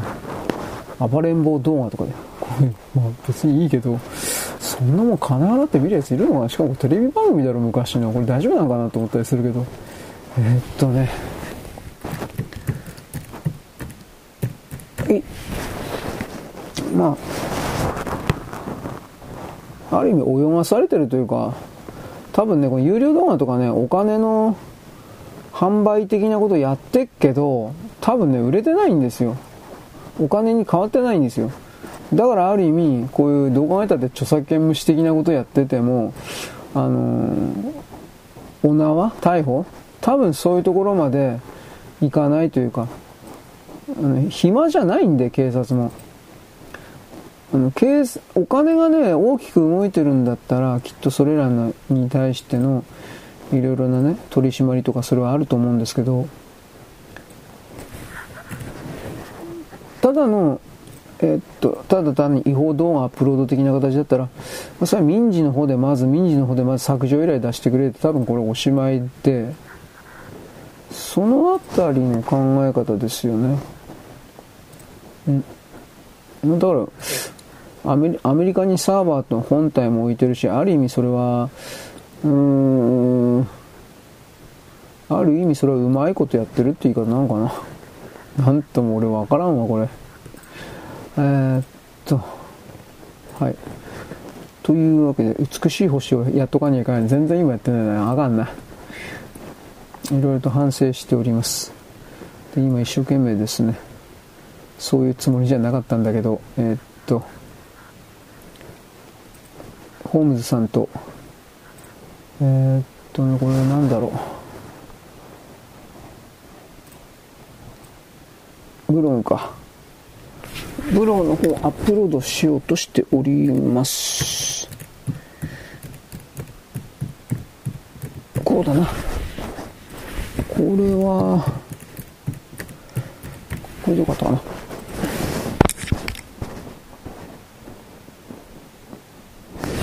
うん、あ、来た。えー、っと、これはですね、えー、っと、新しき人類追い立てに、これだ。多分これ。はい。よいしょ。なんかこうアップロードする気はなかったんだけど、まあ、流れ、流れ上、なんでか。よいしょ。はい。寒くて手がかじかんで動きません。弱、弱りました。よいしょ。次から次からです。えー、っとね。よっうん、なんでこんな変な動画、スポーツ動画とか上げてる人いるね。そんなん需要あるのかな？はい。ちょっと待って。すべて選択して、こいつはコピーですね。はい。え、っと、貼り付けて、よいしょ。ホームズさん。はい。で、よいしょよいしょ。へへへほ。本当に、本当に何やってるかわかんないですよ。アップロードして、えっ、これは何だい？新しき人類追い立てに、これですね。えーと、コピーして開いて、はい。で、貼り付けて、えー、と、あ、これだ。はい。アップロード。よいしょよし。これはこれでおしまいですね。はい、来た。来たけどうまいこと言ってんのかな。よし。はい、というわけで私は今からニュース、なんかキリッとニュース人類の方をやります。よろしく。ごきげんよう。はい。ということで、今、えっ、と、あ、もうしんどい。何言ってるかわかんねえ。えっ、とですね。ニュース人類か。これをやってました。もうこれめんどくさい。5分ぐらいで終わりたいです。こんな、今まではこんな4分5分のですね、動きは無視してたんですが、黙ってやってたんですが、これすらももったいないというか、でもこの4分5分で何か言えることある方は何にもないんですよ。だけど無理やり乾いた雑巾を絞るかのようにして頑張るわけです。それがいい方でうざいから喋んなと、こういう話もあるでしょうが、まあそう言うなよ。うん。で、僕はさっきなんか、山口百恵さんのことでちらりと、うん、まあ言ってはいたんですけど、僕があんまりこの人嫌いじゃないけどファンではないんで、山口百恵さんに関しては。だから思い入れが、僕はよく思い入れがない、思い入れがないと言うけど、本当にこの人に関しては思い入れがないんで、うん、まあだから冷静だという言い方なのか、または突っぱねてしまってるという言い方なのか、まあ人によっては冷たいと思う人はいますね。そういうふうに自分自身山口さんのことを捉えてるのか、これはちょっと自分でもわかんないんですが、やっぱなんというか、これだ。全体的に神気臭い感じするんですよ。すべての曲に言ってそれを感じる。そんなこと言ったら失礼なんでしょうけど。えー、っとね、えー、人類かな。はい。えー、っと、自分を見失うなですね。うん。全員にこう、あ、違う。この FC2 って有料会員にのみ公開とかなんかすごいなんかタイトルあるけどあそれがさっきのの暴れん坊将軍かなんかにつながるのかと今思ったけどそだから、まあ、そんな人どれぐらいいいのかなっていうこととさ金払ってまで見なきゃいけないな動画って一体何よと思うんだけど まあ映画とかならまだね分からんじゃないけどそれ以外において。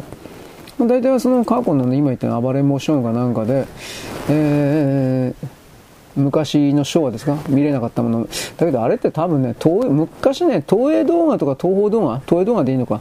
昔自分たちで作っていたようなテレビシリーズを全部ね、自分とこのサイトで一時期、あのー、見れたんですよ。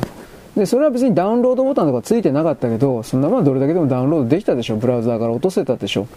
だから、そういうのを全部一旦落としといて、で、それをあの再び僕が僕の動画ですとかっていう感じで出してるだけなんでしょう。だからそれがよくわかるから。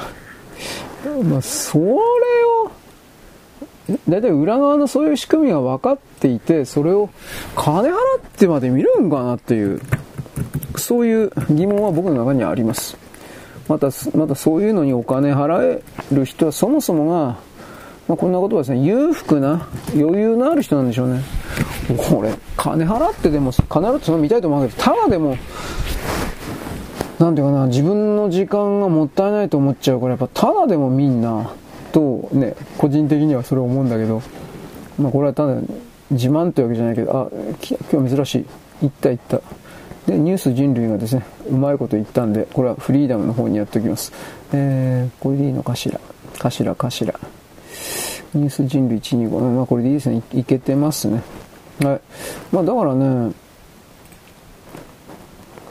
人間の時間には限りがあるっていうと僕何度も何度も言ってるけどさ、そのことにおいて、えー、はい。そのことにおいて人々はもうちょっと真剣に何かを考えるというか、ね、感じるというか、するべきじゃないかなと、これを思っております。で、それが、突き詰めれば僕はあなたに何度も言うような自分の自由な時間とですねお金を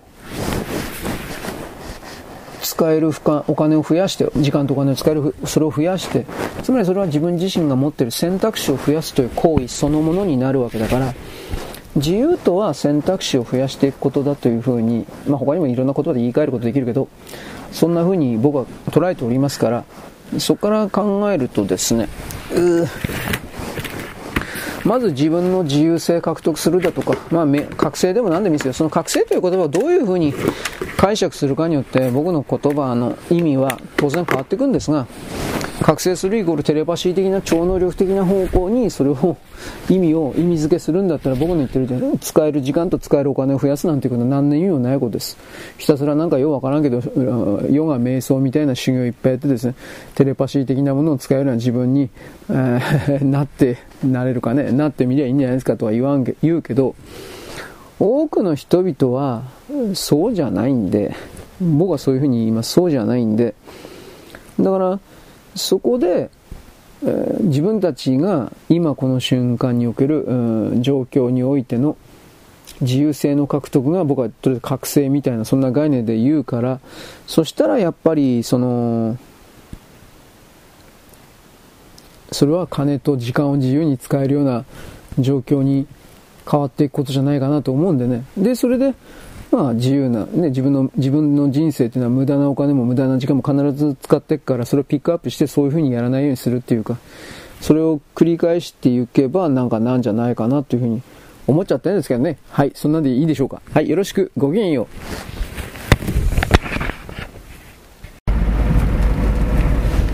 現在は2024年のですね、えー、と1月の25日のですね金曜日、えー、木曜日であります、木曜日であります。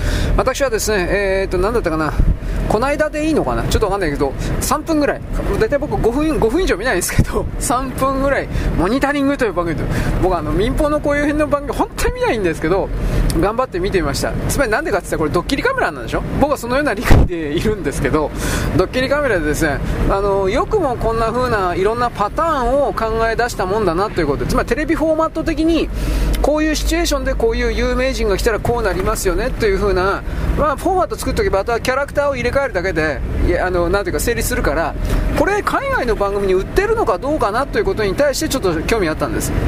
例えば大昔だったら、風雲竹市場だとか、えー、見たことないんだけど、風雲竹、どんなんあれ？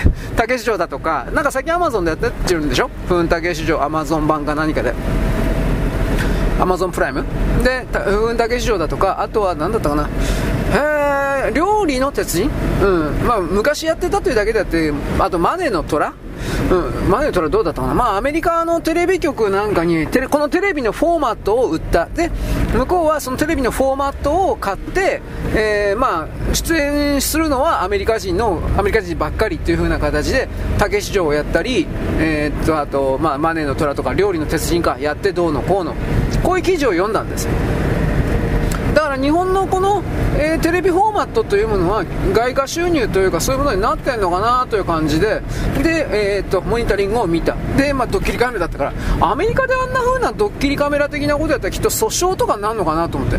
でだからもしアメリカでああいうドッキリカメラ的なことをやるんだったらそれは全部出演している人とか全部含めてやらせじゃないかなという疑いを僕は持ってて、まあ、つまり台本通りにわっと驚いてうんなんてこんなとこにスターが感激とか言って泣いてみせるだとか そうそういうそういうやつかなと思って。まあ、ただ僕は現状、そのアメリカにおいてあらゆる地上波、ケーブル局いっぱいあるけど、そのモニタリング的な形におけるドッキリカメラ的なものがあるかどうかまでさすがにそれは調べてないんで、うん。でまあ、とにかくですねなんか有名俳優的な、えー、なんか総集編で何かやってたんだけど、なんか有名人が一般人と、えー、相対、相対することで、なんかあの一般人が感激する的な、なんかそういうね、リアクションを見て楽しむ的な、それを見てたんですが、うーん、なんかこれ本当かなと思って、これ台本じゃねえかなと。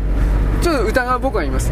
つまり僕はそのそういう番組数見てないんでドラマも含めて全然見てないから体制が慣れ慣れがないんですよ。あのこの程度までは本当だけどおそらくこれは本当だろうあの嘘だろうなだとかそれらの見極めが全くノウハウとして構築されてないんですよ。自分のテレビを見るというあれの中で。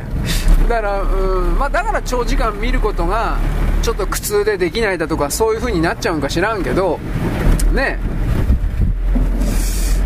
まあいろいろあるよね。面白かったのか面白くないのかも実はよく分かってないんですよ。これが俺のダメなとこだなと思って。いわゆる一般の一般の。なんで偉そうな一般の。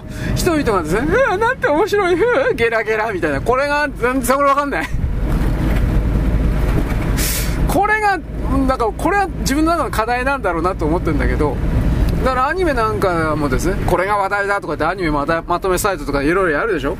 そしたら、おそらくそれは、もちろん業務業務案件でそれが流行ってるんだという嘘の情報を投げつけてる可能性は非常に高いんだけど、半分ぐらいは本当であると。つまりその、こえー、今は1月ですか？例えば1月、アニメというのは大体3ヶ月ごとに変わるから、1月から3月までの間における1月、この3ヶ月間で、20、うん ?50 タイトルぐらい？もっと多いのかな、まあ、50タイトルとするけど、その50タイトルぐらいの中で、際立って面白いとか面白くない的なことを、まあ、大体アニメサイト、まとめサイト的なことが、業務案件を含めて決めるわけです。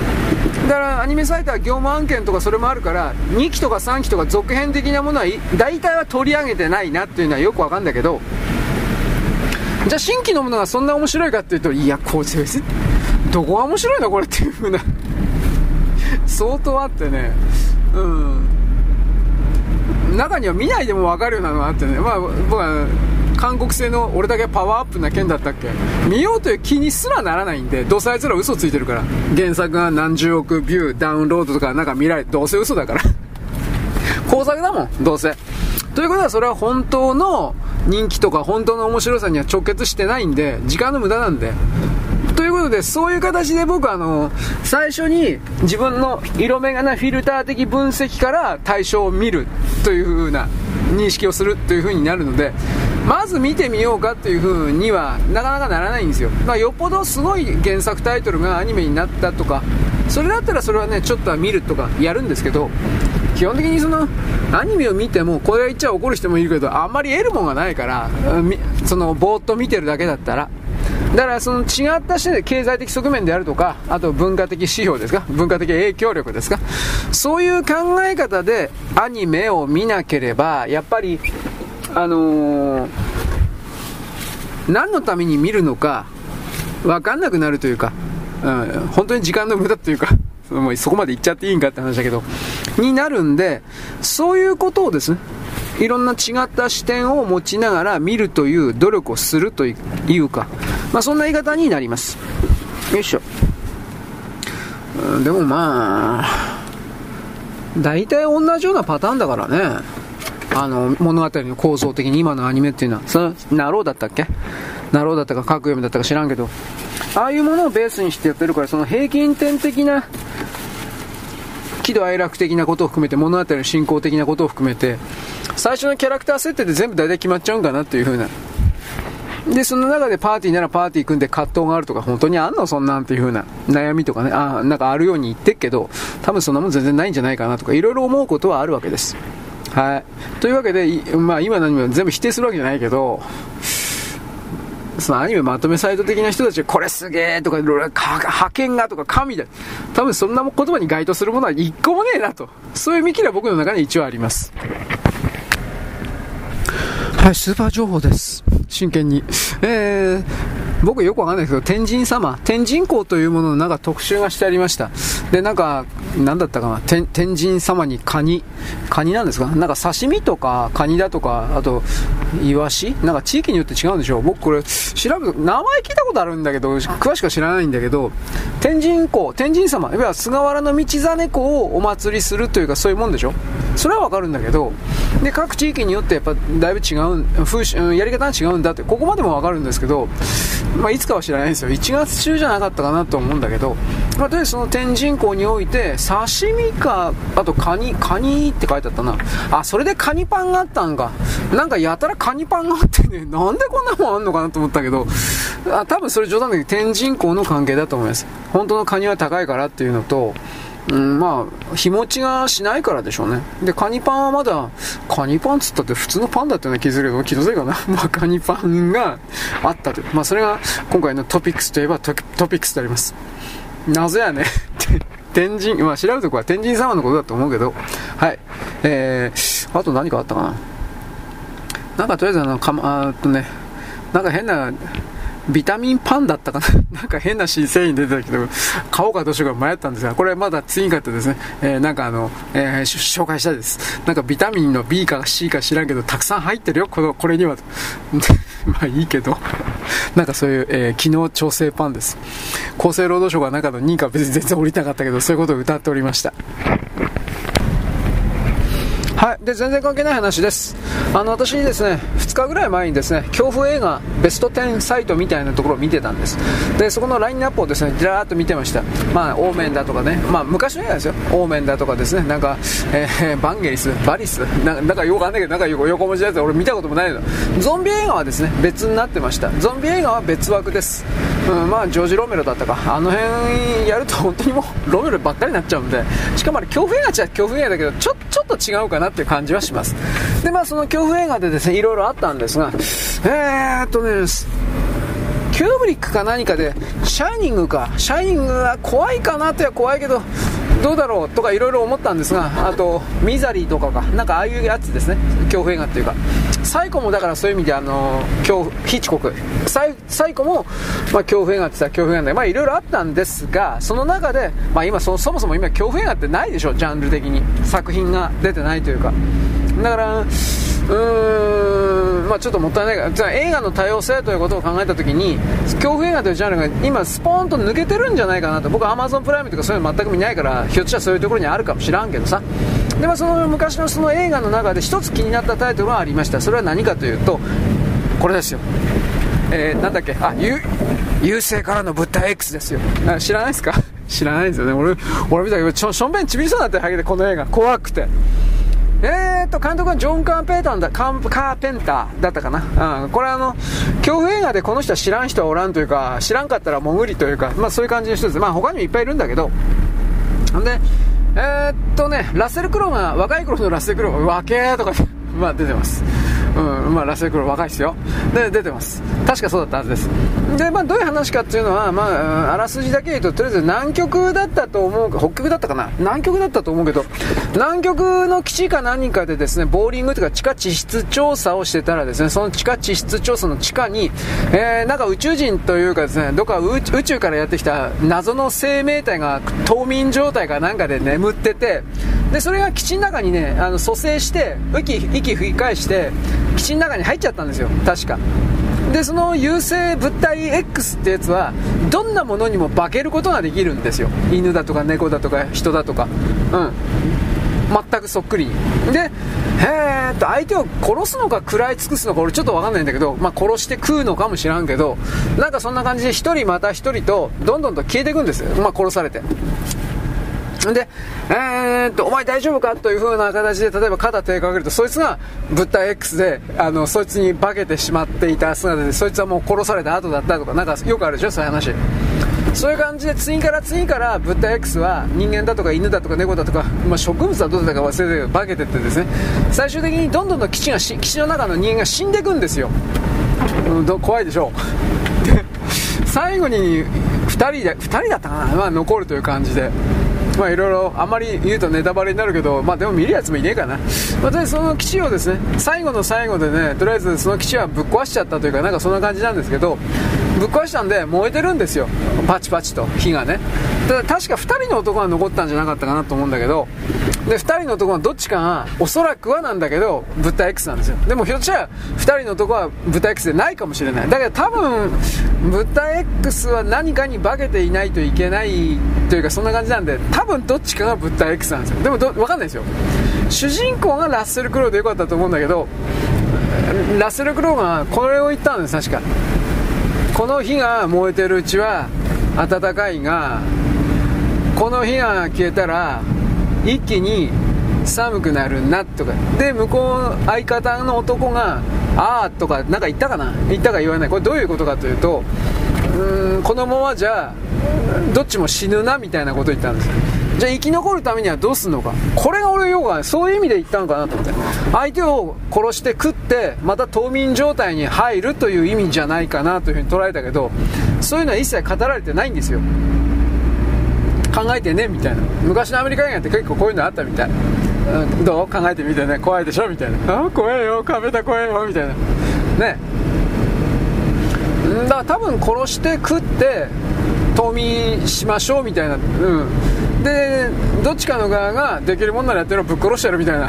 多分そういう気持ちじゃないかなと思うんだけど。でもひょっとしたら2人とも人間で全く違うところから物体 X がやってくるかもしれないし。これ分かんないんですよ。分かんないままなんかどっか行っちゃったというかなんかそういう感じです、まあ、だから今そういう複雑な構造の映画ってあのー、嫌われるのかな消費者にだからそんなにはですね、あのー、いや、全くないんじゃないかな。見受けられないんだけど、それはおすすめだ的なことで僕は今ちょっとネタにしてみました。ま、ちょっと珍しいでしょ。はい、よろしく、ごきげんよう。現在は2024年1月のですね25日のですね金曜日、えー、木曜日であります。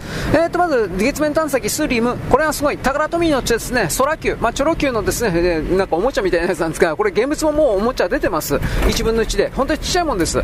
でこの空球がですねえー、っとスリムが降下する前に空中でポーンとですね、えー、射出されて無事に地面に到着した的なところは分かっていたんですがこれが活動していたかどうかということに関しては全然分からなかった。自律型の AI のロボットでありで、まあ、こっちからですね無線連絡を受けて動くのかどうかまで僕知らないんですが基本的には自分でですねいろいろ探して動くらしいんですよ。でそこでですねその空球がスリムのですねスリムが、うん、倒れてるというかなんかそういう形の、えー、画像を送ってきました。あ何メートルぐらい離れたところ10メートルルぐらい、まあ、もっと近いかな、5メートルぐらいかな、まあ、離れたところからですね、そのスリムの本体を映していた。で、スリムが計画通りなんか横倒しというか、まあ、あれ壊れてるわけじゃなくて、本当に四つん這いみたいな形でですね、ちゃぶ台みたいな四つん這いみたいなよっこらしょという風な、ね、そういう形でやるんで、それは多分ね、目的通り、四つん這いで着陸していたんだろうなと思います。ただし、えーと、スリム本体というのはなんかね、メインノズルですから、ロケットノズルという三角形の円錐形のコーンと言われているものが途中で外れたんじゃないかだとか、なんかいろいろ言われてるんですが、なんか外れたらしい。だから本来ならば、そのまともに到着できるはずがない、着陸できるはずがないんだけど、50メートルのところの55メートル、5メートルしか違わなかったんだっけ？50, 50メートルから5メートルしか違わなかった。まあ5メートルじゃなかったかな。まあ、そういうわけでピンポイントで着陸したのには違いありません。ので機械全体が壊れてる方そういうことではなく要は太陽光パ太陽パネルに太陽で太陽光線が当たらんから、発電していないのであってで今日25日です、えーと、月はですね昼と夜というものが今日から昼だったか夜だったかとりあえずかガラリと変わります。でその昼になるのかな？で昼になることによってスリムにですね太陽光が当たる可能性がありそうするとですね、えー、発電ができるであろう。しかし、えーと、直射日光がですね暑いんで月においては極端温度差極端なんでそういうことの設計がしてあるかどうかは僕はちょっと分かんないです。ある日陰的なところでちょっと日光当たる的なところでなんかねあの発電するという計画だったのかもしれない。これ本当に分かんない。だから逆に暑すぎて、えー、機械があんまり長持ちしないでぶっ壊れるということもありえるし何とも言えません。でなおかつですね機械本体は生きていることがどうも分かったんで例えばどうですかね無理やり姿勢制御エンジンだとかその辺もどうも死んでないんでそういうものをちょっとだけブワーブワーとかで、あのー、かしてですね。で姿勢を、まあ、着陸してんだけど姿勢をちょっと斜めにしてみるとか、適当なこと言ってるけど、なんかそういうことができるのかも、かもしれません。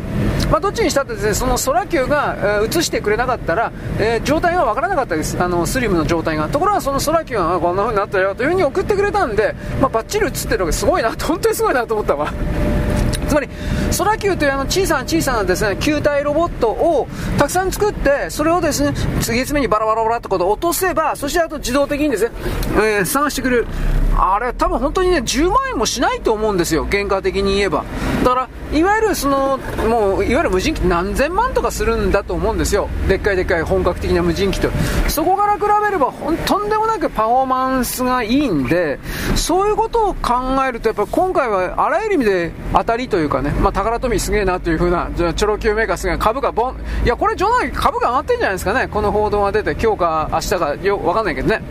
まあ、とにかくですね、えー、っと、一筋の希望というか、あ絶望したものでは全くない的な形の、それがビジュアルによって示されたということは非常に重要なんじゃないかなと思います。人々はですね、えー、なんというかな、絶望しがちになるんですが、こういう風に証拠付きで、まあ、多分画像は嘘じゃないと思うんで、証拠付きでいろいろ見せられると、おい、やったるぜみたいな形になるわけで、それが一番大事な気持ちなんじゃないかと、私はこれを思うわけです。はい、次、えーとね、群馬県におけるなんとかの公園においてですね、徴用工かなんかのですね、銅像を建ててどうのこうの、結局これはですね、朝鮮人団体が、韓国団体がですね、あの、約束を破った政治的なことを一切しないとか言いながら、まあ、バンバン約束した強制連行はどうのこうの嘘ばっかりついた。で、その状況においてですね、群馬県がですね、ムカつきましてですね、前の知事の時代から、今2代目なんですが、前の知事の時代からですね、これふざけんな撤去しろというふうなことを言ったけど、全部ですね、いや、やんない、日本人は悪いんだ、みたいなことをやってですね、日本の中で裁判になりまして、最高裁の裁判所まで行って、で、そのの状況下で今2代目のですね、県知事がですね、うん、いや、撤去するんだよ、裁判、最高裁まで行っておいて、前負けておいてて、何か考えてたら、これ、粛々とやるよ、お前。というようなことで、社民党の福島水が入ってきて、日韓関係悪くするから撤去すんな、みたいな。バカ野郎。こいつ本当に逮捕しないといけないんじゃないですか。日本の利益なんか全く考えていない。日韓関係全く悪くならない。日韓関係悪くしない韓国の方でしょ？なんか徴用工がどうとか日立のですねなんかなんか協定金だったかなんかもう660万これ盗んだんでしょ？盗むんでしょ？そういうなんかあの判決出たけどさお前らの方から一方的に日韓基本条約破ってるせ福島何言ってんの？バカ。お前本当に弁護士じゃないかよと。なんてこと僕は本当に思ったんだけどもこういうこと言ってなんかややばい人が赤い人がやらーとか言ってくるけど言わ言わないけどおかしいよ。おかしい。ということでですね韓国の側からどんどんと条約破りなことをしてる。今言ったですね徴用工がどうしたこうした裁判所の、えー、日立造船の日立だったかな。とりあえずそのお金もですね勝手に盗んだうんぬんっていうのはこれ明確に日韓、えー、基本条約を韓国の側から破った形になってるのでこれ本当にどうするんですかね。今あの意図的にその日本のメディアの中ではこれは取り上げられてないというふうになってますが韓国の側がいわゆるなんとかの財団でを使ってですねお金を弁償するというかそれをやるのかやらないか、まあ、仮にやったとしてもでもこれは日韓基本条約を韓国の側から破ったことになるので何言ってんのかとなんでこれを言わないの？うん。徹底的なあの国際条約破りなんですよ。つまり日本に対しては何をしてもいいんだって甘えがあるからこれ制裁しないとどうにもならんです。と僕は思います。だから関係改善なんか嘘なんだから俺最初からそれ言ってるけどさ。あいつら利用することしか考えてないんだもん。取ることと利用することと奪うこととそれはプラスアルファうんぬんかんぬん。だからそこからですね甘っちょろい考え捨てろよ本当に。新しい日本人になるなら甘っちょろい考え捨てなさいみたいな。ことを言うけどさ。なかなかにですね変なヒューマンドラマ的な人たちはですね自ら変えようとしないんです。人は基本的に働いてですね自活していかなくちゃいけない自立していかなくちゃいけない一人で生きていかなくちゃいけないわけですがその働くであるとかお金を稼ぐための手段がですね他人を騙してですね自分を被害者だとですね嘘ついて偽装して相手の偽に相手に偽の偽物の食材の気持ち偽物の悪罪悪の気持ちを貼り付けてどうですか？あなた悪いでしょ？お金ちょうだい。こんなことをやり続けるような勢力がもはや地球上にいてはならない。これは何度も言う。そのような勢力が地球上にいてはならない。もはや。と僕はこのようにですね思っておりますからですねこんな風に時々怒ったりなんかするんだけど怒ってないよ、大丈夫ですよ。というようなことをですねあなたに伝えているわけです。人々はすべから全てですね自立するためにですねいろいろな方策を持ちなんだっけ持ち運ぶ。違うな。いろんな方策をですね考え出していかなくてはいけないが少なくとも騙して相手から奪い取るということを状態ベース、うん、当たり前とするような社会に移動すると人類は滅ぶ。何もかも生み出すことができなくなる。基本的にはその弱い人間ということの設定を前に出すようなやつははっきり処分するべきだ。弱い人間などいない。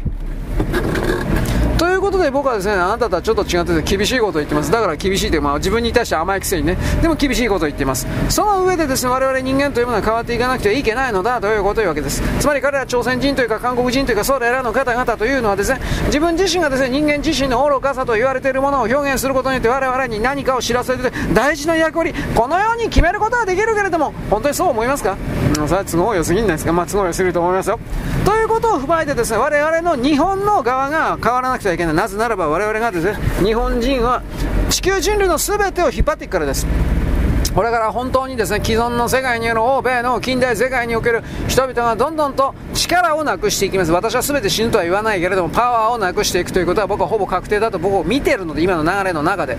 そしてそれに連動してもちろん中国韓国北朝鮮といったですねこれらと一緒になって結果的に日本から奪ってきたのやつらが全部ですね、えー、なんていうか倒れていくというこういう言い方してももちろん日本の中にも裏切り者のがいます。今言った福島みずほ的なああいうような感じをしてリベラルとか人権とか言いながら要はよこせとしか言わないような奴らですそういう連中をですね、我々は甘く見ていたが、もはやそんな余裕はねえんだということです。僕たちの中にはそんな余裕はない。それを踏まえてですね、生きるということの意味を私は考えてほし、まあ考えてほしいと言っているだけだけどね。まあでも変われればいいですね、と言います。よろしく。ごきげんよう。現在は2024年のですね、1月の26日の、えー、っとですね、木あ、金曜日ですね、金曜日であります。まずですね、あの、能登半島地震関係ですね、あの、輪島というのは、能登半島の北の方のですね、てっぺんのですね、本当に上の方にあるんですが、えー、金沢であるとか、そういうところ、下の方からとか、南の方から上がっていく、まあそういう経路になってます、道路の経路というか。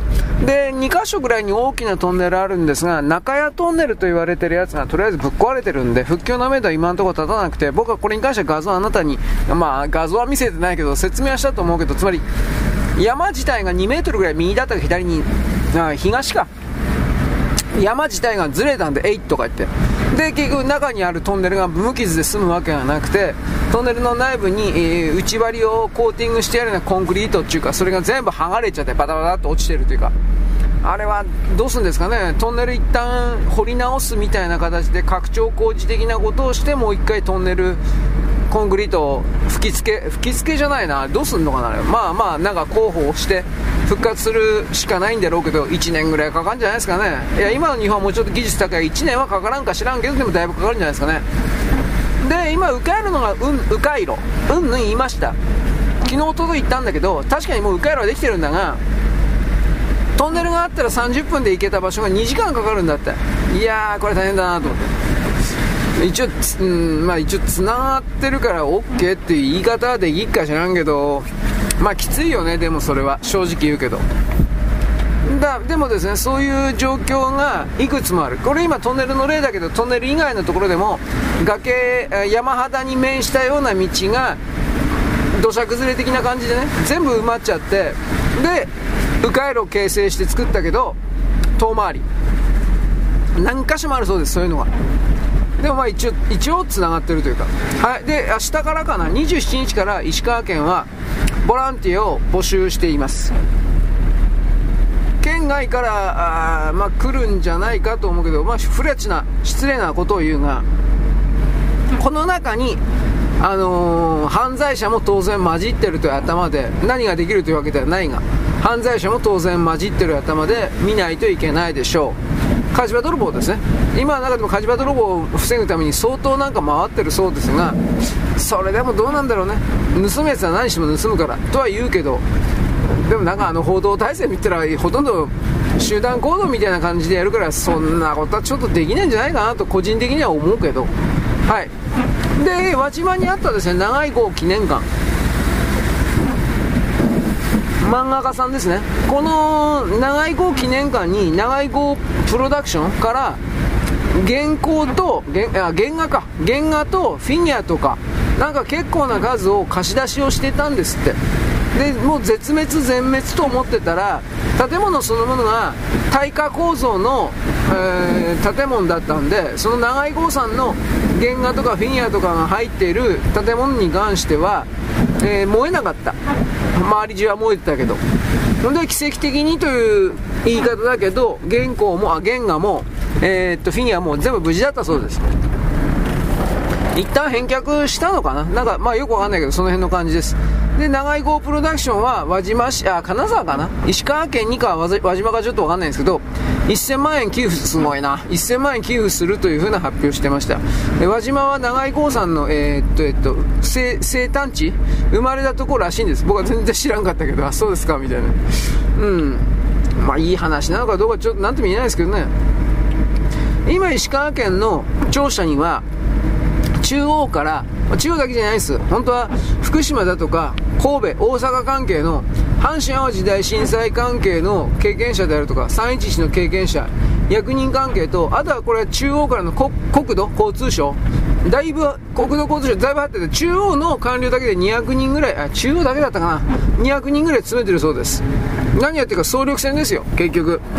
岸田さんは岸田首相は今回の、えー、地震には国の難、国難だとして、まあそうでしょうね、国難だと指定して、で、えー、っと、様々な物理的復興及び経済復興を使う。一番大事なのはここですよね。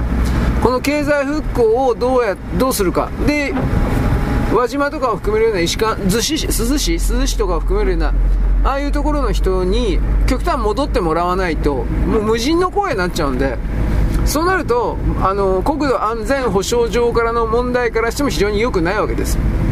だからありとあらゆる意味でいろいろやってるらしいです、えー、特にですね被災災害を受けた特に港だったかな。港関係は国が全面的に早急に速やかに復旧させるみたいな。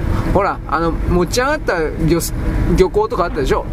4メートル持ち上がっちゃって今まで海底だったところが地面になっちゃってるみたいな。でその4メートル持ち上がって地面地面になっちゃったもんだからそこは船着き場だったんだけどね、船をつける場だったんだけど、それどうにもならんわけですよ。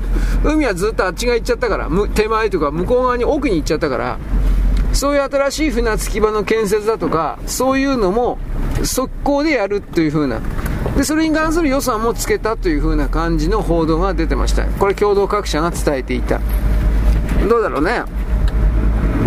ただ、今回のその地震に対するいろいろな復旧の動きというのは戦争が起きた時に国家としてどういうふうに被害地域を、復興させるのかだとかということにおける典型的なモデルケースの一環になります練習というか演習の一環になりますだからこの石川県内に石川県庁にえー、200人ぐらい集まってる中央官庁の人たちもおそらくこれ初めての経験だと思う。いや、まあ311を経験している人がいるか知らんけど、大体は初めての経験なんで、で、やっぱりノウハウを積んでもらうという意味もあるんでしょう。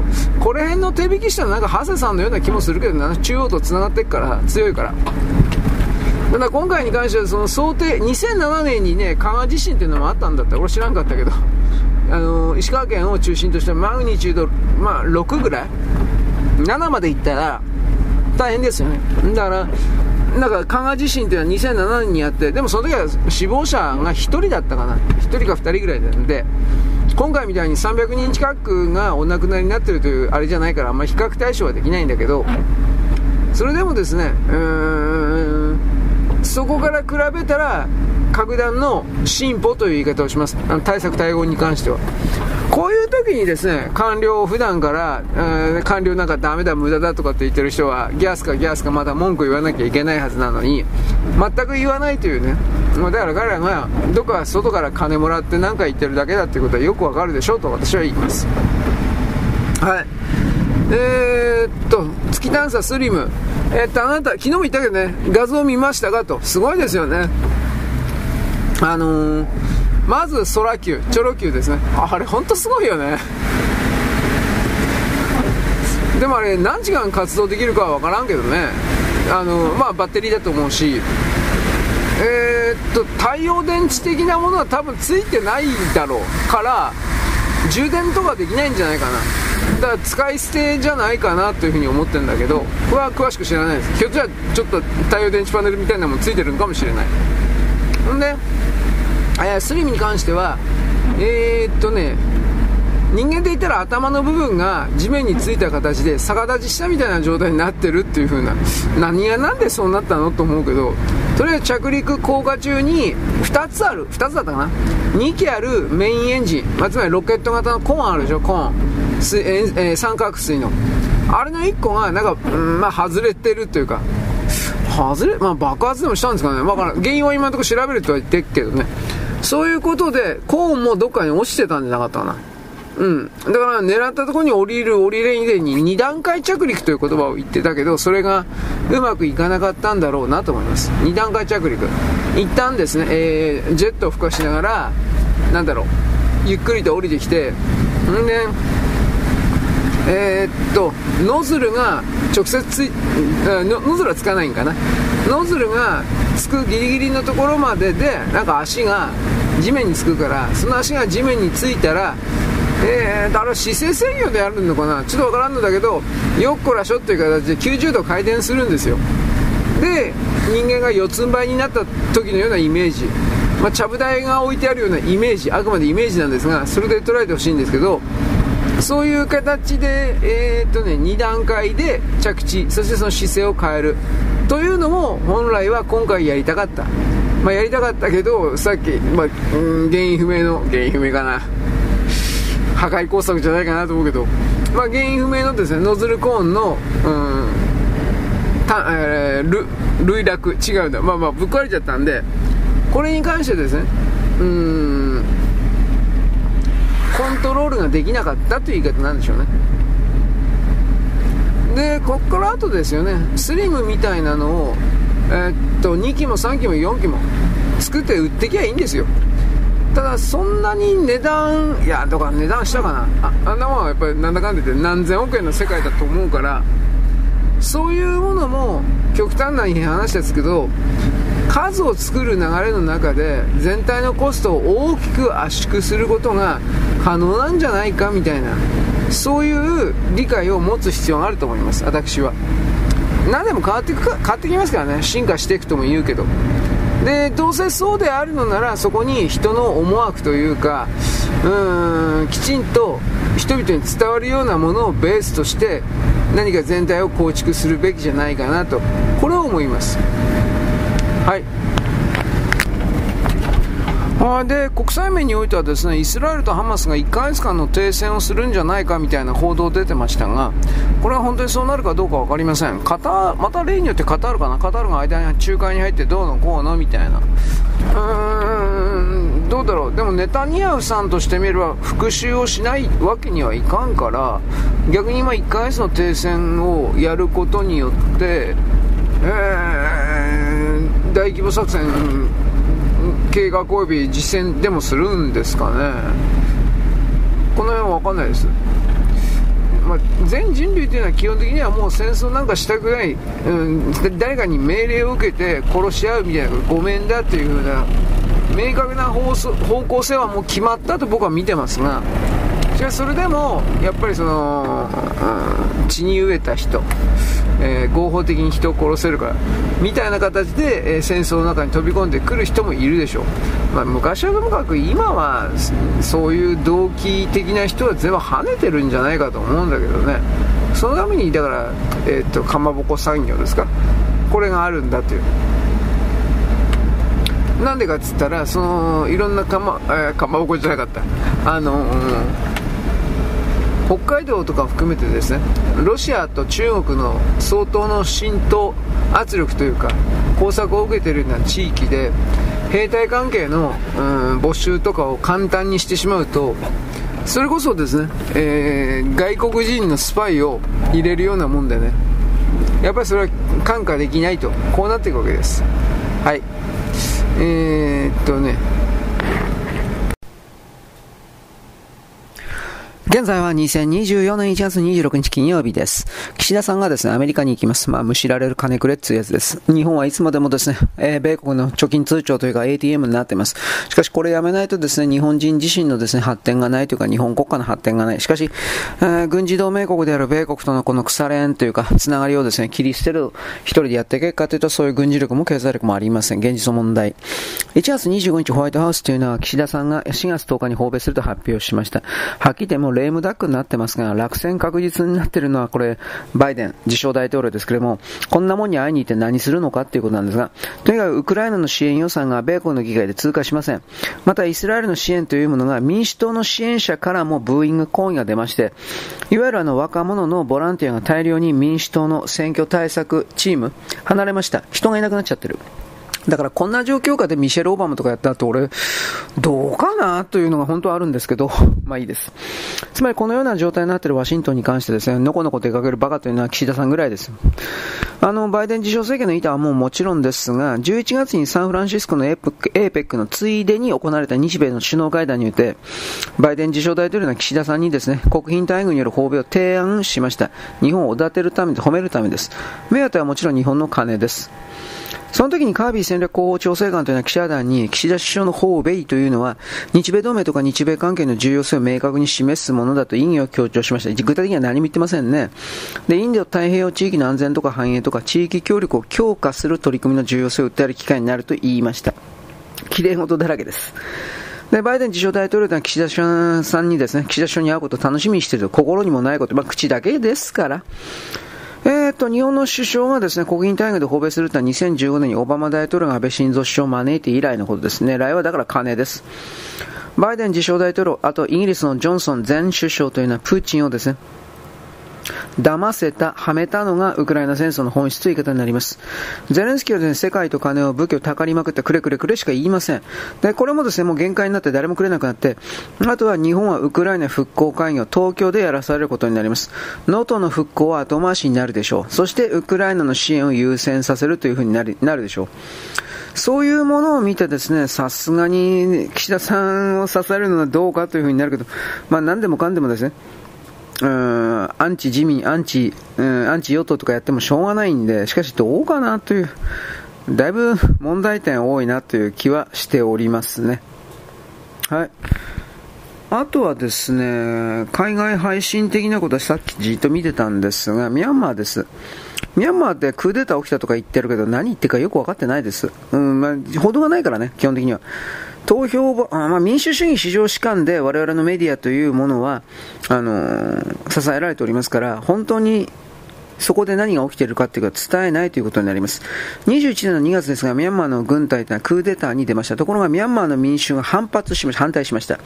民主主義を蹂躙したということで抗議集会がいっぱい。で、死者も出ました。だから国際社会から批判にもさらされたということ。欧米世界の人形と言われたアウン・サン・スー・チーをですね、支持する人っていうのは、外国のメディアが同情的にですね、えー、報道したんで、調子に乗って鮮明にアンチ政府の旗を上げました。とすると正義はどっちかよくわかんないわけです。よくわかんない政権運営なんか続きました。21年のですね、ミャンマーの GDP ってマイナス18%通貨暴落です。庶民は生活苦しみに上げ上げております。で、ここから3年経ちました。欧米のメディアのコピーであるですね、えー、日本は国軍イコール悪というふうに決めつけて、民主主義イコール善のスタンスをずっと今でもやってます。違います、これは。数字政権の時にロヒンギャの70万人をバングラデシュに追い出しますと、欧米のメディアは一斉にアウンサン数値を人種差別主義者、ノーベル賞を返せと猛烈に悪口言ってましたが、日本はそのままミャンマー国軍批判です。この価値の判断というのは、あのー、イスラエルは悪で、ハマスは善、ゼレンスキーは善で、プーチンは悪みたいな、非常に簡単んなジャパンリベラル的な、まあまあリベラル西側政治家、メディアが作り上げた嘘の図式に同じです。ミャンマーの国軍って果たして嘘、あの、悪魔なのか、そんなことはないと思います。そもそもミャンマーの国家はどういう国家なんていうか社会構造はどうかという宗教抜きには語らない国です、ミャンマーは。仏教徒が90%占めます。しかも、少女仏教、上座部仏教、僧侶が800万人もおります。軍隊は徴兵制で43万人です。ところがまあ、実際は15万人ぐらいしかおりません。食えないからです。お金も払えないから。つまり、このミャンマーという国は軍と仏教世界の秩序の融合合体で成り立っています。宗教国家です。で、軍は元来エリート集団とされてました。今でもそうでしょう。国民からの信頼はですね、厚かったんですが、だんだんとその軍の中でモラルを低下させていって、そして徴兵制でゆえに軍事訓練は十分ではなくて、そもそも戦争する気持ちが気迫薄い、愛国心に乏しいという世代がだんだんと増えてきた。軍のクーデターというのはですね、伝統破壊の西洋化、西ヨーロッパ化に反対した政治的動機に基づくものが大きいです。権力奪取というのではない。つまり、国体の国の体の誤字という部分がだいぶある。つまりですね、あのー現在のミャンマー軍というのは、えー、西南戦争によって西郷が勝ったような感じです。だけど、西郷がいないような状態というか、あの、現在のミャンマー軍というのはですね、フライン司令官という人がいますが、あの、権力は握ったけれども、自分が具体的にはミャンマー軍が何をしていいか、どこを目指せばいいのか、どういうふうに国を動かせばいいかと理解してない。軍人は経済政策ができません。ミャンマーの軍人特に増えて。コロナ対策で致命的な遅れを取りました。で、猛烈なインフレに襲われても適切な対応ができてません。外資が逃げました。で、自国の通貨は紙くずになりました。で、闇ドルが流通してます。国民は外国でですね、反政府活動を活発に展開していてですね、国内各地には武装組織が動きめき始めています。つまり、そのような混乱状態で軍だけが権力を握っているという風な形になるけれども、その肝心の軍隊が何をすればいいか分からない。最、最悪ですよね、それは。うん。いわゆるあの愛国派と言われている人たちが立ち上がったのはいいんだけど、じゃあ自分の国をどうするのかがないということ。ミャンマーの仏教国家としての復活、つまり仏教を中心とした仏教を鎮護するという言葉なんですが、この復活が国軍の指導者の目的でした。つまり西洋かぶれの国はやめようと思ったんです。ところが彼らは外側からの広報、プロパガンダという宣伝戦で負けたんです。都会は西洋の民主主義、グローバリズムに汚染されて、そんな仏教至上主義なんか知らねえっていうし、若者は民族意識を捨てます、捨ててます。もう、ジジーンズ？ああいうの。西洋化はですね、いわゆるあの仏教の国、ミャンマーにおいてさえ進んでいて、いわゆるミャンマー独自のものを着ていたり、あの話したり使ったりする人はいないということ。で、隣のインドでは巨大なモスクを破壊しています。で、その跡地に大きなヒンズー寺の、ヒンズー寺院を建立しました。モディ首相が出席したりして祝ってなんかしますね。ミャンマーの国軍にはですね、いわゆる思想的指導者はゼロ。だから国軍は仏教の高い層、坊主たちを味方にしようとしたんですが、その国内的に厄介な問題というのは国民一致団結という意識がないということ。それ、それですね、さらにミャンマーって山岳地帯から国境付近に少数民族各家の武装勢力、テロ組織がいます。で、このテロ組織の背後にはいっぱいい完全、中国がいます。武器、金を渡します。中国はミャンマーの国軍の政府と友好関係を維持してますけど、背後は武装勢力にあの武器を供給しています。つまりミャンマーを飲み込むつもりなんですね、中国は。で、ミャンマーというのはビルマ族が70%なんですが、昔からこのビルマ族70%で国をまとめた君主はおりません。で、結局、その、他にはカチン族、カレン族、モン族、シャン族、カヤ族っていうのがあるんですけど、まあ、カチンとカレンとモンはですね、ラオスとかカンボジアにも分散しています。うん、まあ結構この人たちは戦う人らしいんですけど、でも、うまいこと言ってないんじゃないかなという言い方をします。あつまり、あの、平定するという意味においてですね。これらの3波、まあ、4波、5波、まあ、このテロ組織、民族テロ組織以外にも、ギャングの犯罪組織でとか麻薬シンジケートも、なんでか知らんけど中国から武器もらって武装してたりします。そもそもミャンマーって5つの国と国境を接して130の少数民族がいます。それらに関して全部中国がコントロール支配しているということですね。国境問題は非常に複雑であるという。だから問題はさらに複雑になっている。どこと接しているかとインド、中国、ラオス、タイ、バングラディッシュです。つまり、その地域地域によっては少数民族の方が多数派になります。うん、だから、どうですかね。あとはその、ミャンマーって、ね、麻薬がね、うん、ライとか、ラオスとかタイの国境に広がるというのは統治の及んでいない黄金の三角地帯、麻薬地帯ですね。だからここは治安の安定化はありえません。ギャング団、武装組織、カジノいっぱいあります。黄金の三角地帯の形成と発展ということ。で、その後の衰退というのは国民党の残党というですね、あこれとですね、CIA がですね、この地帯を大きく援助してきた。CIA はここをですね、自分たち資金源にしてきたということなんですけど、国境内戦に蒋介石が敗れまして台湾に逃げましたけど、いわゆる南アジアで戦闘を継続していた人たちがいました。国境、国民、国国民党として。それが国民党の第27集団というの、93軍団というやつです。1万人ぐらいの兵隊がこの地に残留して、シャン州というものをミャンマーの半ば独立国同然にしました。で、だからここにいるモンタイ軍というのはシャン州独立を目指した軍事組織であります。で、ビルマの共産党が主要な敵でした。で、国民党軍の残党の軍人1万人たちとこのシャン族の女たちの間に生まれたのはクンサと言われる人たち。えー、まあ、今月ですね。で、これらがいわゆる麻薬王とか、つまりその国民党軍の残党の軍隊の資金源を麻薬で、えー、なんていうかな、獲得したということです。最初はこのクンサと言われている人間集団を CIA はですね、大きく育てていったんですが、結局、まあ、切り捨てていったわけです。だから検証品かけて、これクンサという人物というか、うん、あのす、べての犯罪シンジケートのトップの人なんですけど、で、この人は紆余曲折ですね、麻薬データ拒否で財閥に転じてですね、まあ晩年はヤンゴに暮らしたわけなんですが、74歳で死亡した、2007年ぐらいです。で、米国の身柄引き渡しにミャンマーは最後まで応じなかったということ。で、この辺りがね、とにかくどうなってんのか。安倍首相はですね、ミャンマーに、えー、えー、っとね、訪問いたしまして、ティワナ工業団地というものを現地に開いています。ヤンゴンの首都ヤンゴンの南郊外に位置していて、コンテナターミナルも日本が援助しています。だけど、クーデター以後ですね、西側が制裁を化して日本政府が同調したんで、日本企業の10%がミャンマーから撤退しました。で、一応、住友と KDDI が残留してますが、投資のトップはシンガポール、中国、台湾、韓国です。日米インドの企業都市は実質的にゼロの状態。あとは、ミャンマーは外交的孤立がひどいです。ミャンマー軍事政権支持するのは中国だけであって、背後ではロシアがだんだんと接近しています。で、このミャンマーに来る仏教界が分裂しており、将軍たちと協力しまして、仏教とビルマ文化の両方ですね、外部の影響から守らんにゃいかんということで、軍の理念にですね、軍の側については坊主もおれば、ラカイン州で、えー、地元の仏教徒とイスラム教のロヒンギャの暴力的な殺し合いの衝突が起きますと、過激派の坊主がいて、過激派の坊主、このとね、過激派坊主の頭、ウイラトウシっていう人は、ビルマ仏教はイスラム教徒に一掃される危険にさらされるとして、イスラム教徒系の企業ボイコットを、まあ、奨励しています。つまり、戦う仏教徒がいるんですね。なんとまあ、ここには。軍事クーデターに反対する、あのー、デモに参加した僧侶もいるということ。だから、正直言うけど、全然一枚岩じゃないんですよ。ぶっちゃけ、ミャンマーって。だからその状況で、どうなのかな？という。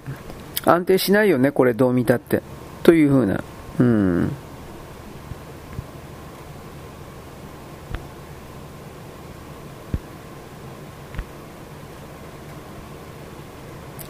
あとはアメリカの選挙のことですね。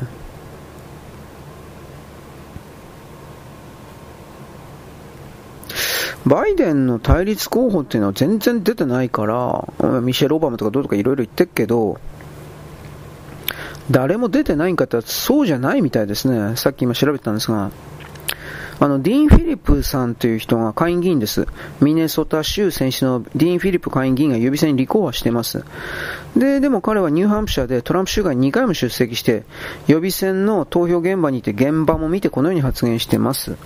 何を言ったかというと、ニューハンプシャーの予備選は3日ぐらい前やりましたよね。で、雪の中投票所までやってきて、玄関の中、寒い中、1時間以上も長い列に並んで、トランプのマーガに興味してトランプしかいないのではないかと語る人たちというのは、誠実で友好的で善意ある庶民です。我が党、つまり民主党が共和党支持者を見下すのはやめた方がいいと、まあ真面目に言ってます。真面目な人も当たり前だけど民主党の中にいるということですね。